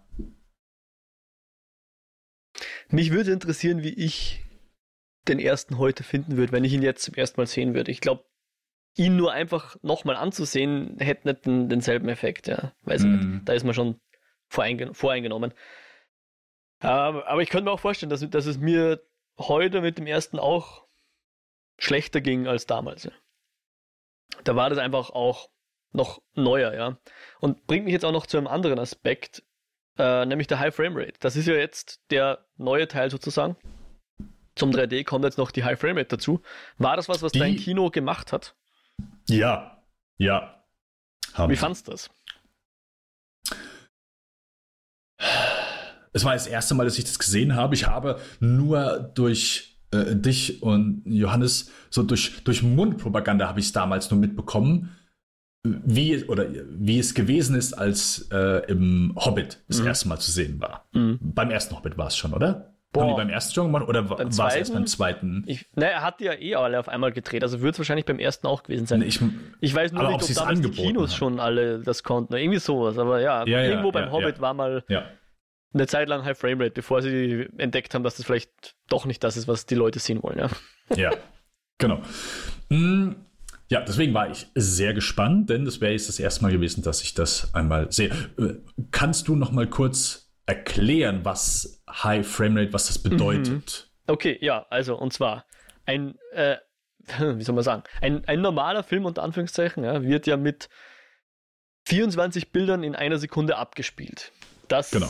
Basierend äh, auf dem Kinofilm, also wenn du für äh, also ich war früher Vorführer im Kino, da hast du halt einfach noch einen waschechten Film auf Zellulit einmal und der Gedanke ist eben, dass das ganz viele Einzelbilder sind und diese Einzelbilder eben durch den Projektor rasseln und somit eben genau. 24 Bilder pro Sekunde durch einen Projektor laufen und dass die Illusion dem Zuschauer gibt, Richtig. dass die Bewegung entsteht, obwohl er eigentlich keine Bewegung sieht. Flipbook, oder wie heißt das jetzt auf Deutsch wieder? Wo man so oh, durch. Ja, ja, ja, ja, ja. Ah, ja, naja, genau. genau. Hm. Mit 24 Bildern hat man verlässlich, kann man den menschlichen Wahrnehmungsapparat verlässlich verarschen, dass er glaubt, das ist echte Bewegung und kann die Einzelbilder nicht mehr unterscheiden. Jetzt kam irgendwann die Idee auf, man könnte ja noch mehr Bilder zeigen, weil dann hat man weniger optische Artefakte, sprich man kann der Bewegung besser folgen. Dann haben die Fernseher versucht, diese Be Bilder zum Teil zu erfinden, also sprich zwei Bilder ein drittes dazwischen zu erfinden, um dann irgendwie letzten Endes die Framerate zu erhöhen, also sprich die Bilder pro Sekunde zu erhöhen. Oder man dreht das gleich mit mehr Bildern pro Sekunde. Das hat dann, glaube ich, der Ang Lee zum Beispiel gemacht und eben auch Peter Jackson damals, ähm, um den Effekt zu haben. Oder vor, vorgeblich sollte das die Bewegungen besser erkennbar machen, ja, was ja auch Sinn macht, wenn, weil man, man spart dann auch bei der Bewegungs- Unschärfe, also sprich, wenn, wenn man, wenn man, wenn man ein Foto macht und es dunkel ist, dann muss die Kamera manchmal ein Bild länger belichten und dann sieht man, dass es verwackelt ist. Oder man fotografiert etwas, was sich sehr schnell bewegt, dann sieht man das so unscharf, Bewegungsunschärfe. Ja? Und das ist etwas, was man, ohne es zu wissen, in einem Film erwartet.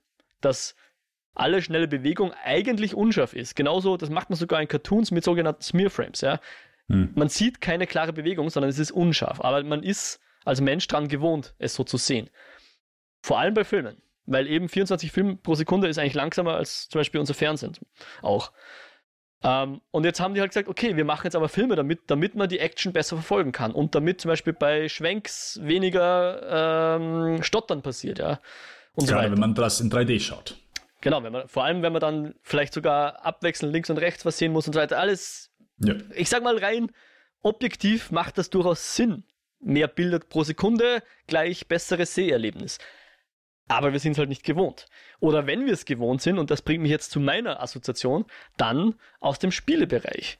Viele Gamer und Gamerinnen kaufen sich eine irrsinnig leistungsfähige Grafikkarte, damit sie mehr als die üblichen Frames pro Sekunde auf ihren Bildschirmen sehen. Kaufen sich dann 144 Hertz Bildschirme, damit sie 144 mal äh, pro Sekunde ein anderes Bild sehen können, damit sie, keine Ahnung, bei ihren Shooter-Spielen besser spielen können. Versuchen hier die High Frame Rate eben zu erzeugen über, über Rendering, ja. Und für mich hat halt der Avatar dann weite Strecken, vor allem am Anfang im Dschungel irgendwie, sehr nach Computerspiel oder Tech-Demo ausschaut. Natürlich schaut kein Computerspiel so gut aus wie Avatar. Hm. Aber dieser Effekt von dieser fehlenden Unschärfe und diesen vielen Bildern pro Sekunde hat für mich einfach die Assoziation von einem Computerspiel heraufbeschworen. Und das war dann tatsächlich etwas schade. Ja, also die, um gleich zu meiner Meinung zu kommen, äh, zehn Minuten später, nachdem Mo mir die Frage gestellt hat, äh, der, der Hauptkritikpunkt ist ja dabei, wenn du diese High-Frame-Rate-Bilder siehst, und gerade das war bei The Hobbit eine, eine künstliche Welt einmal, eine mhm. Fantasy-Welt mhm. mit Menschen in Kostümen, in viel Make-up, äh, mit Drachen, mit Zwergen, mit äh, Vulkanen und, und also eine, eine sehr künstliche Welt. Aber dadurch, dass du diese Bilder so hyperreal gesehen hast, Ganz mit fehlerfrei, mehr Bildern, ja. mhm. genau, sah das eben so aus, als würde, hätte jemand sein Smartphone genommen und hätte sich äh, mitten äh, vor die Darsteller gestellt und hätte das mitgefilmt. Also wir haben, wir sind ja einen gewissen Look von Hollywood-Filmen oder zumindest vom, von Kino gewohnt, so diese Künstlichkeit, die einmal uns, das glaube ich so auch manchmal dann, wenn manche sagen, ja, okay, das ist manche können das, glaube ich, nicht äh, erklären, aber das ist so der Unterschied, wie wenn du jetzt, keine Ahnung, du guckst so den nächsten Michael Bay-Film, der ein Videospiel, äh, der Videospiel, äh, Video, äh, Musikvideoregisseur, der, der einen Hochglanzlook natürlich seinen Film, das ist so die extremste Form dieser Künstlichkeit, was du in seinen Filmen sehen kannst. Und dann guckst du aber irgendwie einen Fernsehfilm, ähm, ARD oder CDF. So, das sind nochmal zwei komplett unterschiedliche Looks, wo viele sagen, okay, das eine sieht aber ganz anders aus.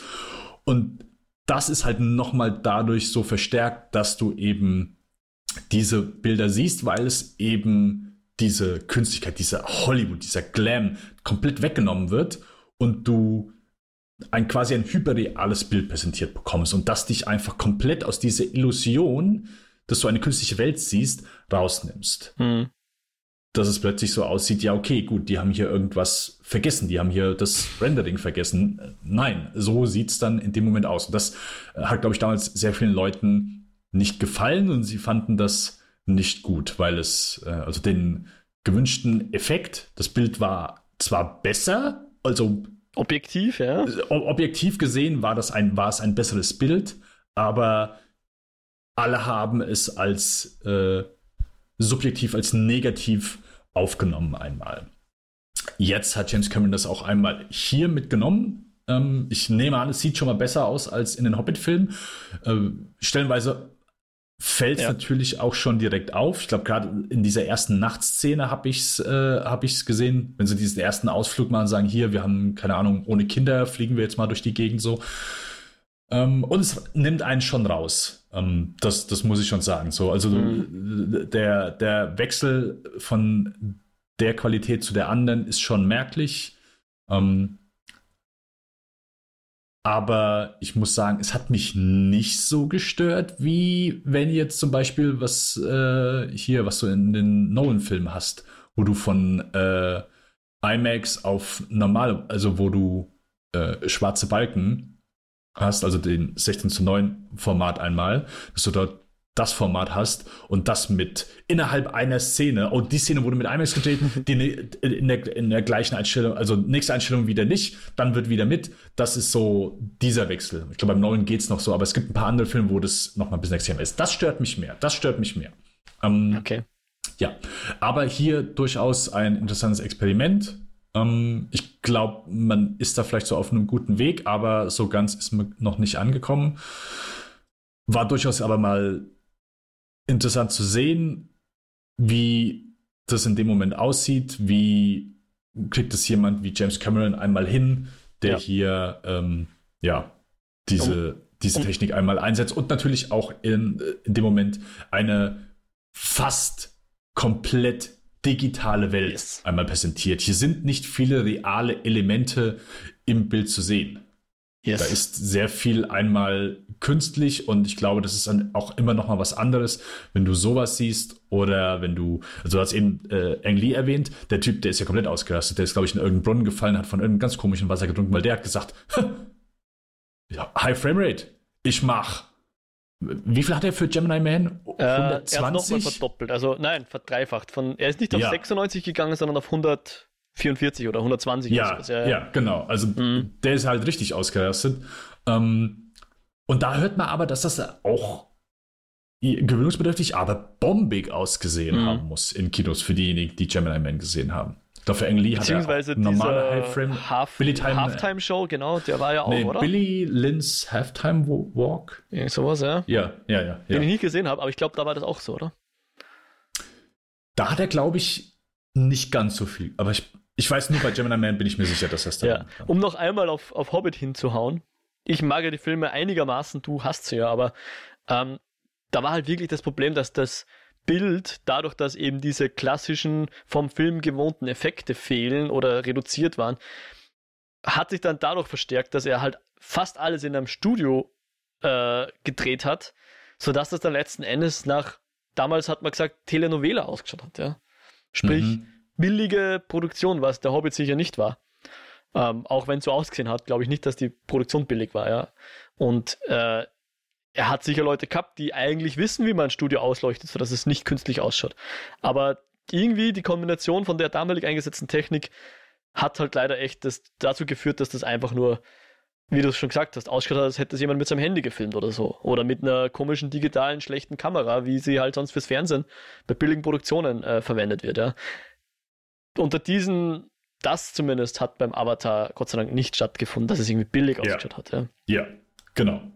Deswegen. Also, das war dann auch erstmal so im Hinterkopf meine Erwartung, oder zumindest äh, die Gefahr, dass es so aussehen könnte.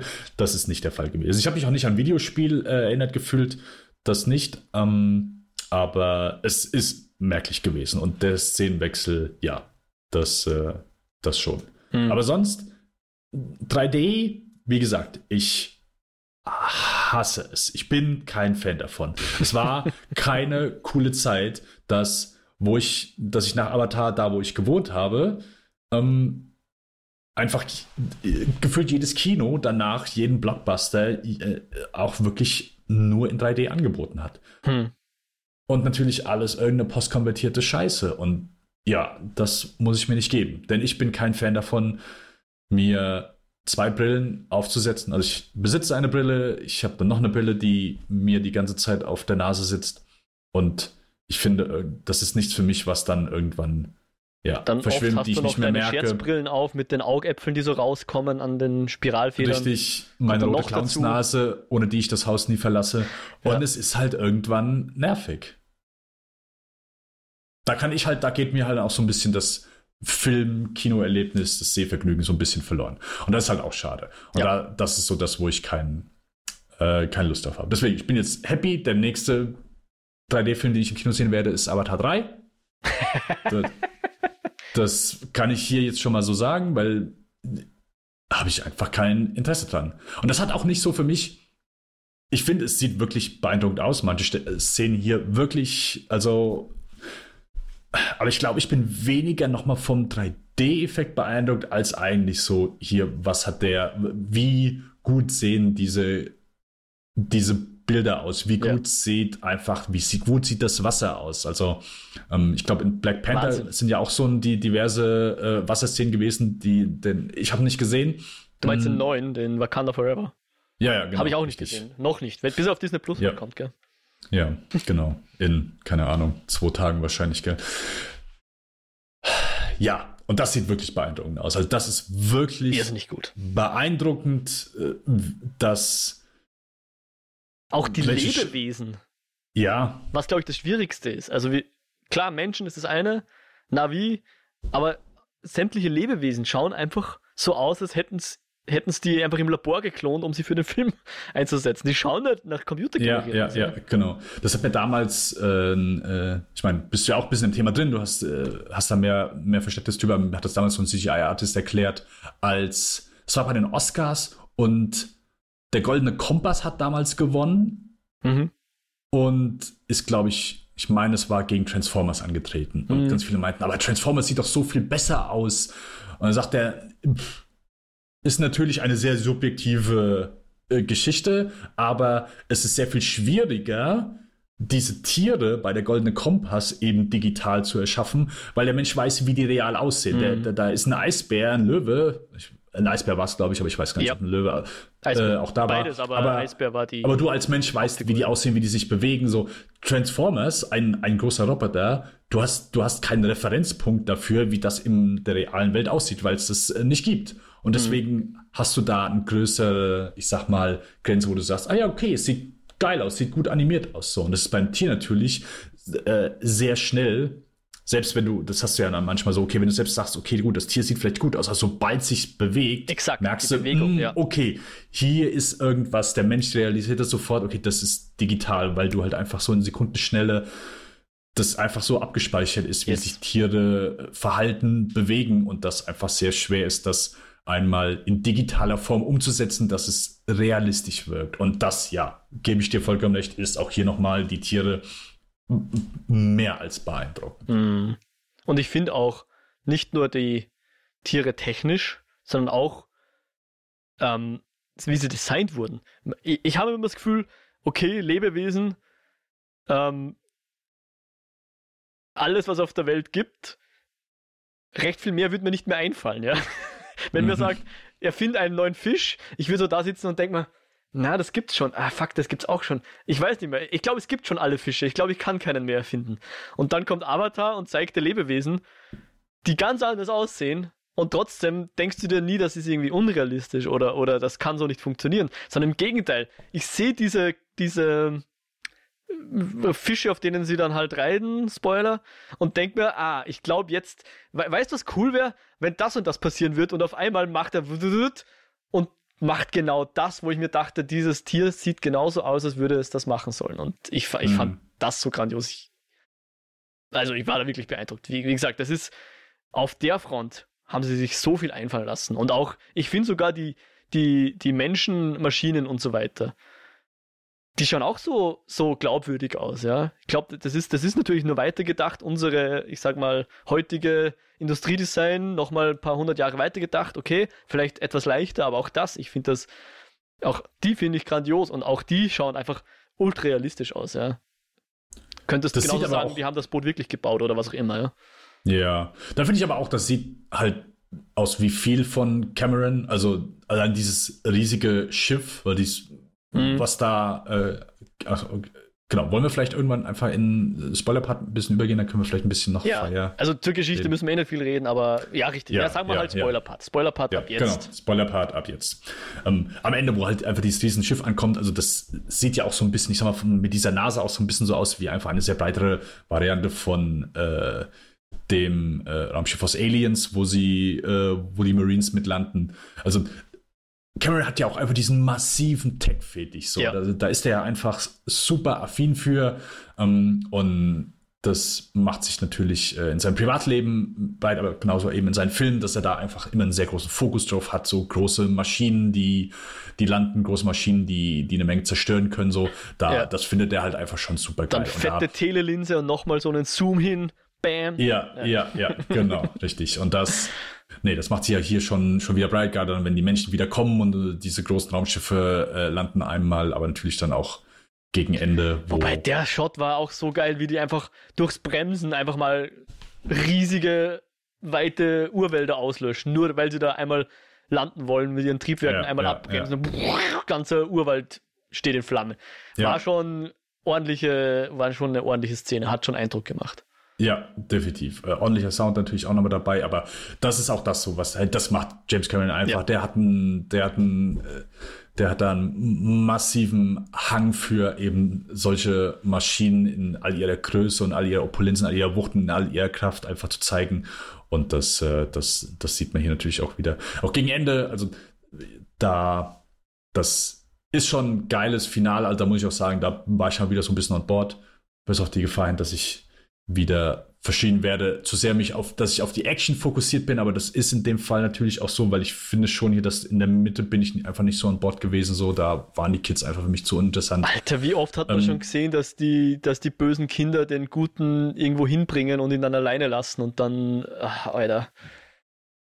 Ja, Entschuldigung. Und, und, und, und dann habe ich halt, und genau, und dieser Mittelteil ist dann für mich mehr eine kleine Tech-Demo gewesen, wo ich hin und wieder sage, hey, das sieht beeindruckend aus, aber gibt mir einfach nicht viel. Wo ich in einem anderen Film sage, ich habe hier eine spannende Story trotzdem oder zumindest irgendwie spannende Szenen, ähm, auch wenn mir die Charaktere vielleicht so ein bisschen egal sind. Naja, auf jeden Fall, das Ende, so du, du gab's, ich sag mal, gibt's wieder, wo er sich so ein bisschen selbst zitiert hat, ähm, weil du hast ja einfach sehr viele Momente, die an The Abyss äh, in dem Moment erinnert haben oder Titanic, wo einfach das Ding äh, untergeht und das sieht schon einfach sehr, sehr, sehr, sehr beeindruckend aus. Das kann man, kann man nicht anders sagen. Nope. Das kann man nicht anders sagen. Ich, ich muss mir da unbedingt noch Behind the Scenes anschauen. Also das ist, ich habe es noch nicht geschafft, weil wir haben, wollten ja so schnell unseren, unseren, unsere Folge rausbringen. Wir sind ja tatsächlich auch ein bisschen spät. Ja. Aber wir haben noch gewartet, um dann wir den Film sehen können. Und jetzt habe ich noch nicht geschafft, dass ich das recherchiere. Aber auf die Behind the Scenes bin ich ja total gespannt, weil klar, manche Sets haben es schon gehabt. Ich vermute mal, so die Brücke vom Schiff war wahrscheinlich eins der wenigen echten Sets. Ähm, aber sonst ist das ja, glaube ich, alles Blue und Greenscreen. Und das mhm. ist halt so mhm. beeindruckend, weil du denkst, es schaut nicht danach aus, als wäre das Blue oder Greenscreen. Ja? Das, das Wasser, die Interaktionen miteinander, das, ist, das wirkt alles so dermaßen echt. Ich will wissen, wie sie es gemacht haben. Ja, ja. Definitiv. Also, da hat er auch immer ein Fetisch für gehabt. Also das bis war ja so sein, sein erster, mhm. seine Obsession mit, mit Wasser, das äh, da angefangen und da hat er auch nochmal einfach so einen Hang für, also so seine, seine, seine gewissen Fetischobjekte, die, die sind immer gleich geblieben, die haben nicht abgenommen und die bleiben auch im, in der Avatar-Serie, bleiben sie einem James Cameron treu. Das, äh, das hier definitiv der, der Fall. Ich fand es so ein bisschen schade, dass Netiri, die hat sich so, also die dafür gegen Ende darf die dann mal ausrasten, aber ja. sonst, keine Ahnung, sitzt sie gefühlt die ganze Zeit nur in der Hütte und kocht Fischstäbchen. Ähm, ja. Da, ja, die war so ein bisschen und da ist halt auch so, weißt du, Sam Worthington ist für mich halt, also der ist halt einfach sehr charismalos. Ich bin kein großer Fan von dem. Vielleicht ist es so von Vorteil, dass er hier einfach nie als realer Mensch zu sehen ist. Aber ich finde, Kompliment an die, an die CGI-Abteilung, weil sein Gesicht kommt sehr gut durch. Yep. Vielleicht ist das dann wieder so ein Negativ bei ihm. Vielleicht müsste man da ein bisschen so machen, dass es weniger durchkommt, weil, keine Ahnung, ich finde ihn halt einfach, ich finde ihn halt super langweilig. Ähm, ja. Und sein Charakter ist halt auch nicht so unbedingt der, ja, keine Ahnung, es war. Ich fand's cool, so dass, dass Quaritch wieder dabei war. Auch halt, klar, super Klischee-Bösewicht. Aber ja. ganz ehrlich, so sein, sein Story-Arc, ich sag mal, sein, ähm, sein, sein Charakter Arc? Bogen? Ja, ey, ich weiß nicht, was heute los ist, aber heute fehlen mir echt so ein paar Wörter. Den fand ich noch am interessantesten. Der, der hat mir vielleicht noch so ein bisschen, ein bisschen mehr gegeben, äh, auch wenn der natürlich sehr einseitig ist. Und das hat mir gefallen, das muss ich sagen, der Moment, wo äh, äh, Neytiri seinen Sohn bedroht mhm. und sagt, hier, ich bringe ihn um. Ja. Und er nimmt einfach so, was der Klischeebösewicht einfach nur eine menschliche Seite gezeigt und hat. Und er blufft zuerst und nein, ja. Ja, genau. Fand ich, war ein schöner Moment. Das, das muss ich sagen. Ist, das muss ich sagen. Ich habe gedacht, da kommt noch mal so ein bisschen was, wo äh, es adressiert wird, dass Neytiri dann ihm das Messer an den Hals gehalten hat äh, aber kommt vielleicht dann im nächsten Film. Ja. Im Spider, dass ihr das übel nimmt. Ja, ja, genau. Ja, ja. ja. ja. Ja, ja. Hm. Wie fandst du denn Spider eigentlich? Weil ich fand's einerseits sehr cool, dass der Mensch hier wirklich so rumgehopst ist und offensichtlich, weiß ich nicht, Parcours gelernt hat und weiß nicht was. War mhm. wirklich, seine Bewegungen war echt super, hat, hat seinem Monkey Boy Namen alle Ehre getan, aber gerade am Anfang, das Acting war schon eher hölzern, oder?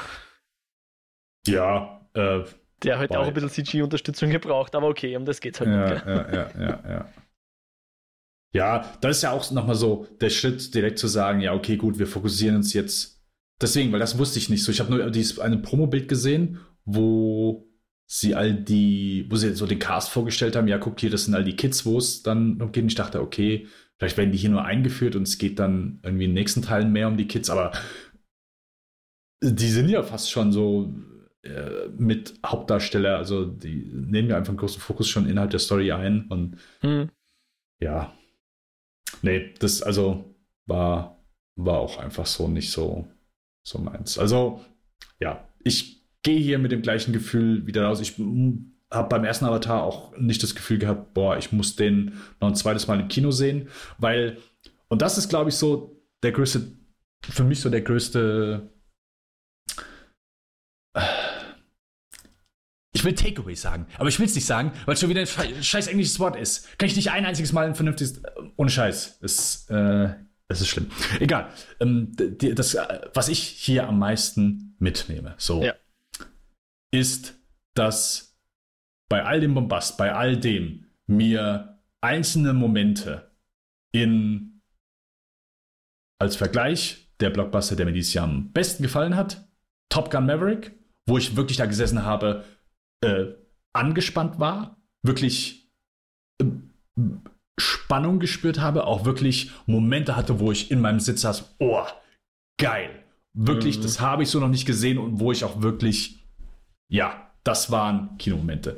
Die habe ich nicht hier. Die habe ich bei diesen beeindruckenden Szenen. So, die sehen geil aus, ja, bin ich dabei, aber so Momente habe ich hier nicht.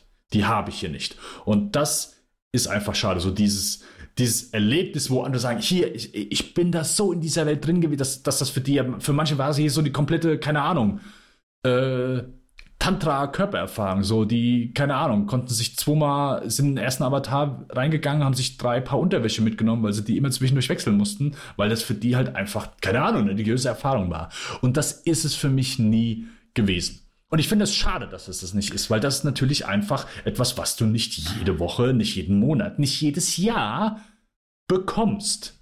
Und nicht viele Filme sowas abliefern können, weil da einfach eine Menge stimmen muss. Top Gun Maverick hat solche Momente dieses Jahr für mich gehabt und mir die definitiv geliefert.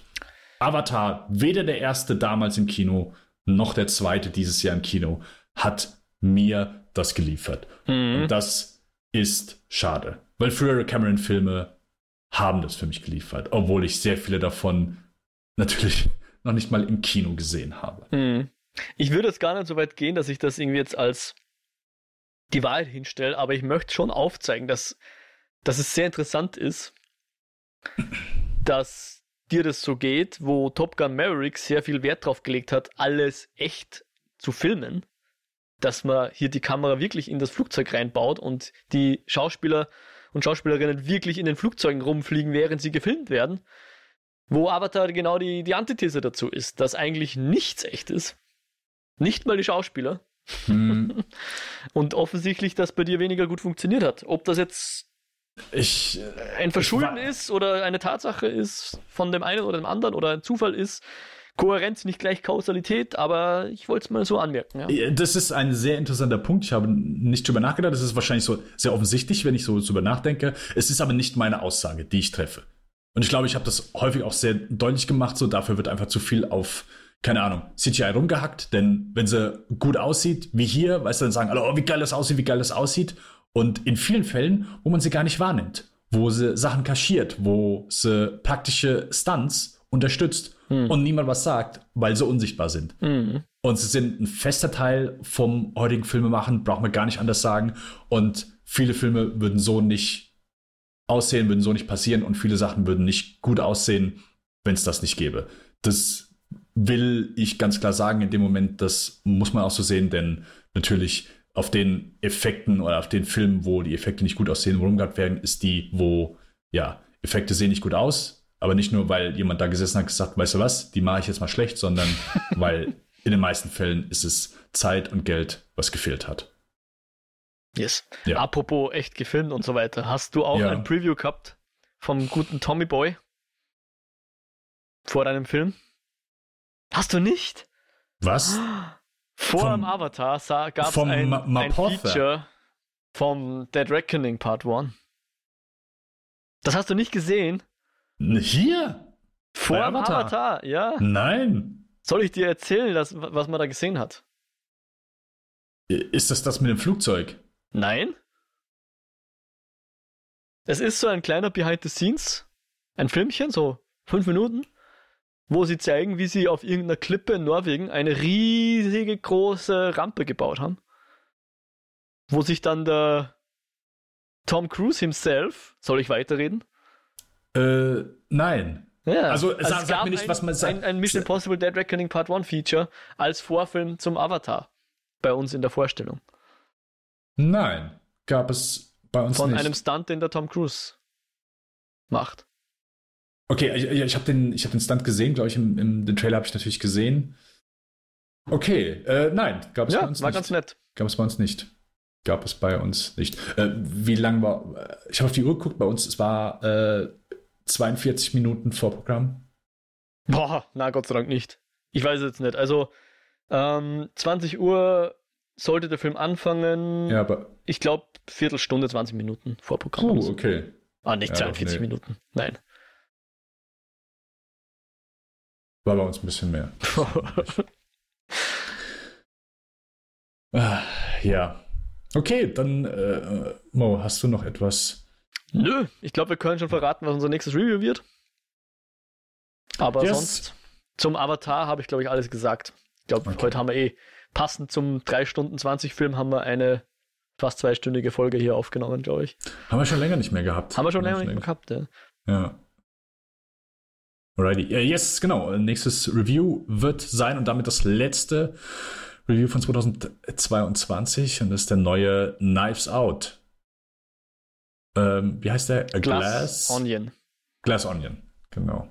Yes, äh, ich freue mich sehr drauf und äh, Demo glaube ich auch. Yes. Ich hätte den im Kino geschaut, wenn er irgendwo im Kino gewesen wäre bei uns. Ich glaube nicht. Ich glaube nicht. Das äh, hätte ich hier, glaube ich, nicht gemacht. Aber der Mo hätte es gemacht. Und das ist alles, was zählt. genau. Nächstes Review wird äh, Nice Out Glass Onion. Alrighty. Dann Mo, Eskapoden. Worüber habt ihr in eurer letzten Folge gesprochen? Über Pentiment, das Spiel, was ich eingangs schon erwähnt hatte. Das war unsere Jawohl. letzte Folge. Yes. Perfekt. Wir im, ich mache ebenfalls einen zweiten Podcast. Spielfilmen ist der Name mit dem allseits begabten Patrick Lohmeier, wo wir die Filmografie von ähm, M. Night Shyamalan, ja. Genau, besprochen haben, sind äh, diesen Monat damit fertig. Also haben einmal mit Old geendet, so der aktuellste Film von ihm. Äh, zusammen natürlich noch mit Glass und äh, Split. Ja, Split, Glass und Old. Genau, richtig. Und ab Januar geht es los mit der Filmografie von niemand anderem als Sam Mendes, den hm. wir einmal besprechen. Genau. Okay. Eine etwas kürzere Filmografie, der hat ja, ist ja überschaubar. Ich, stehe ja auch gerade der zweiten Hälfte seiner Filmografie etwas kritischer gegenüber, deswegen äh, ja, wird es vielleicht nicht ganz so erfreulich sein, aber ja, genau, hört gerne rein. Spielfilm und Eskapoden, unsere beiden zwei Podcasts. Ansonsten Lichtspielkasse, Kinofilm.com, Spotify, iTunes, übers wie das läuft. Alrighty, dann äh, bleibt mir nichts anderes übrig, als euch jetzt eine frohe und gesunde Weihnachten zu wünschen. Äh, schöne Feiertage. Äh, esst viel, aber nicht zu viel. Lasst immer noch etwas da. Denn es gibt immer wieder den nächsten Tag. Es gibt immer das nächste Mal. Nein, Quatsch. Stoppt so viel Unschein, wie ihr könnt. Alles klar. Mach's gut. ciao, ciao.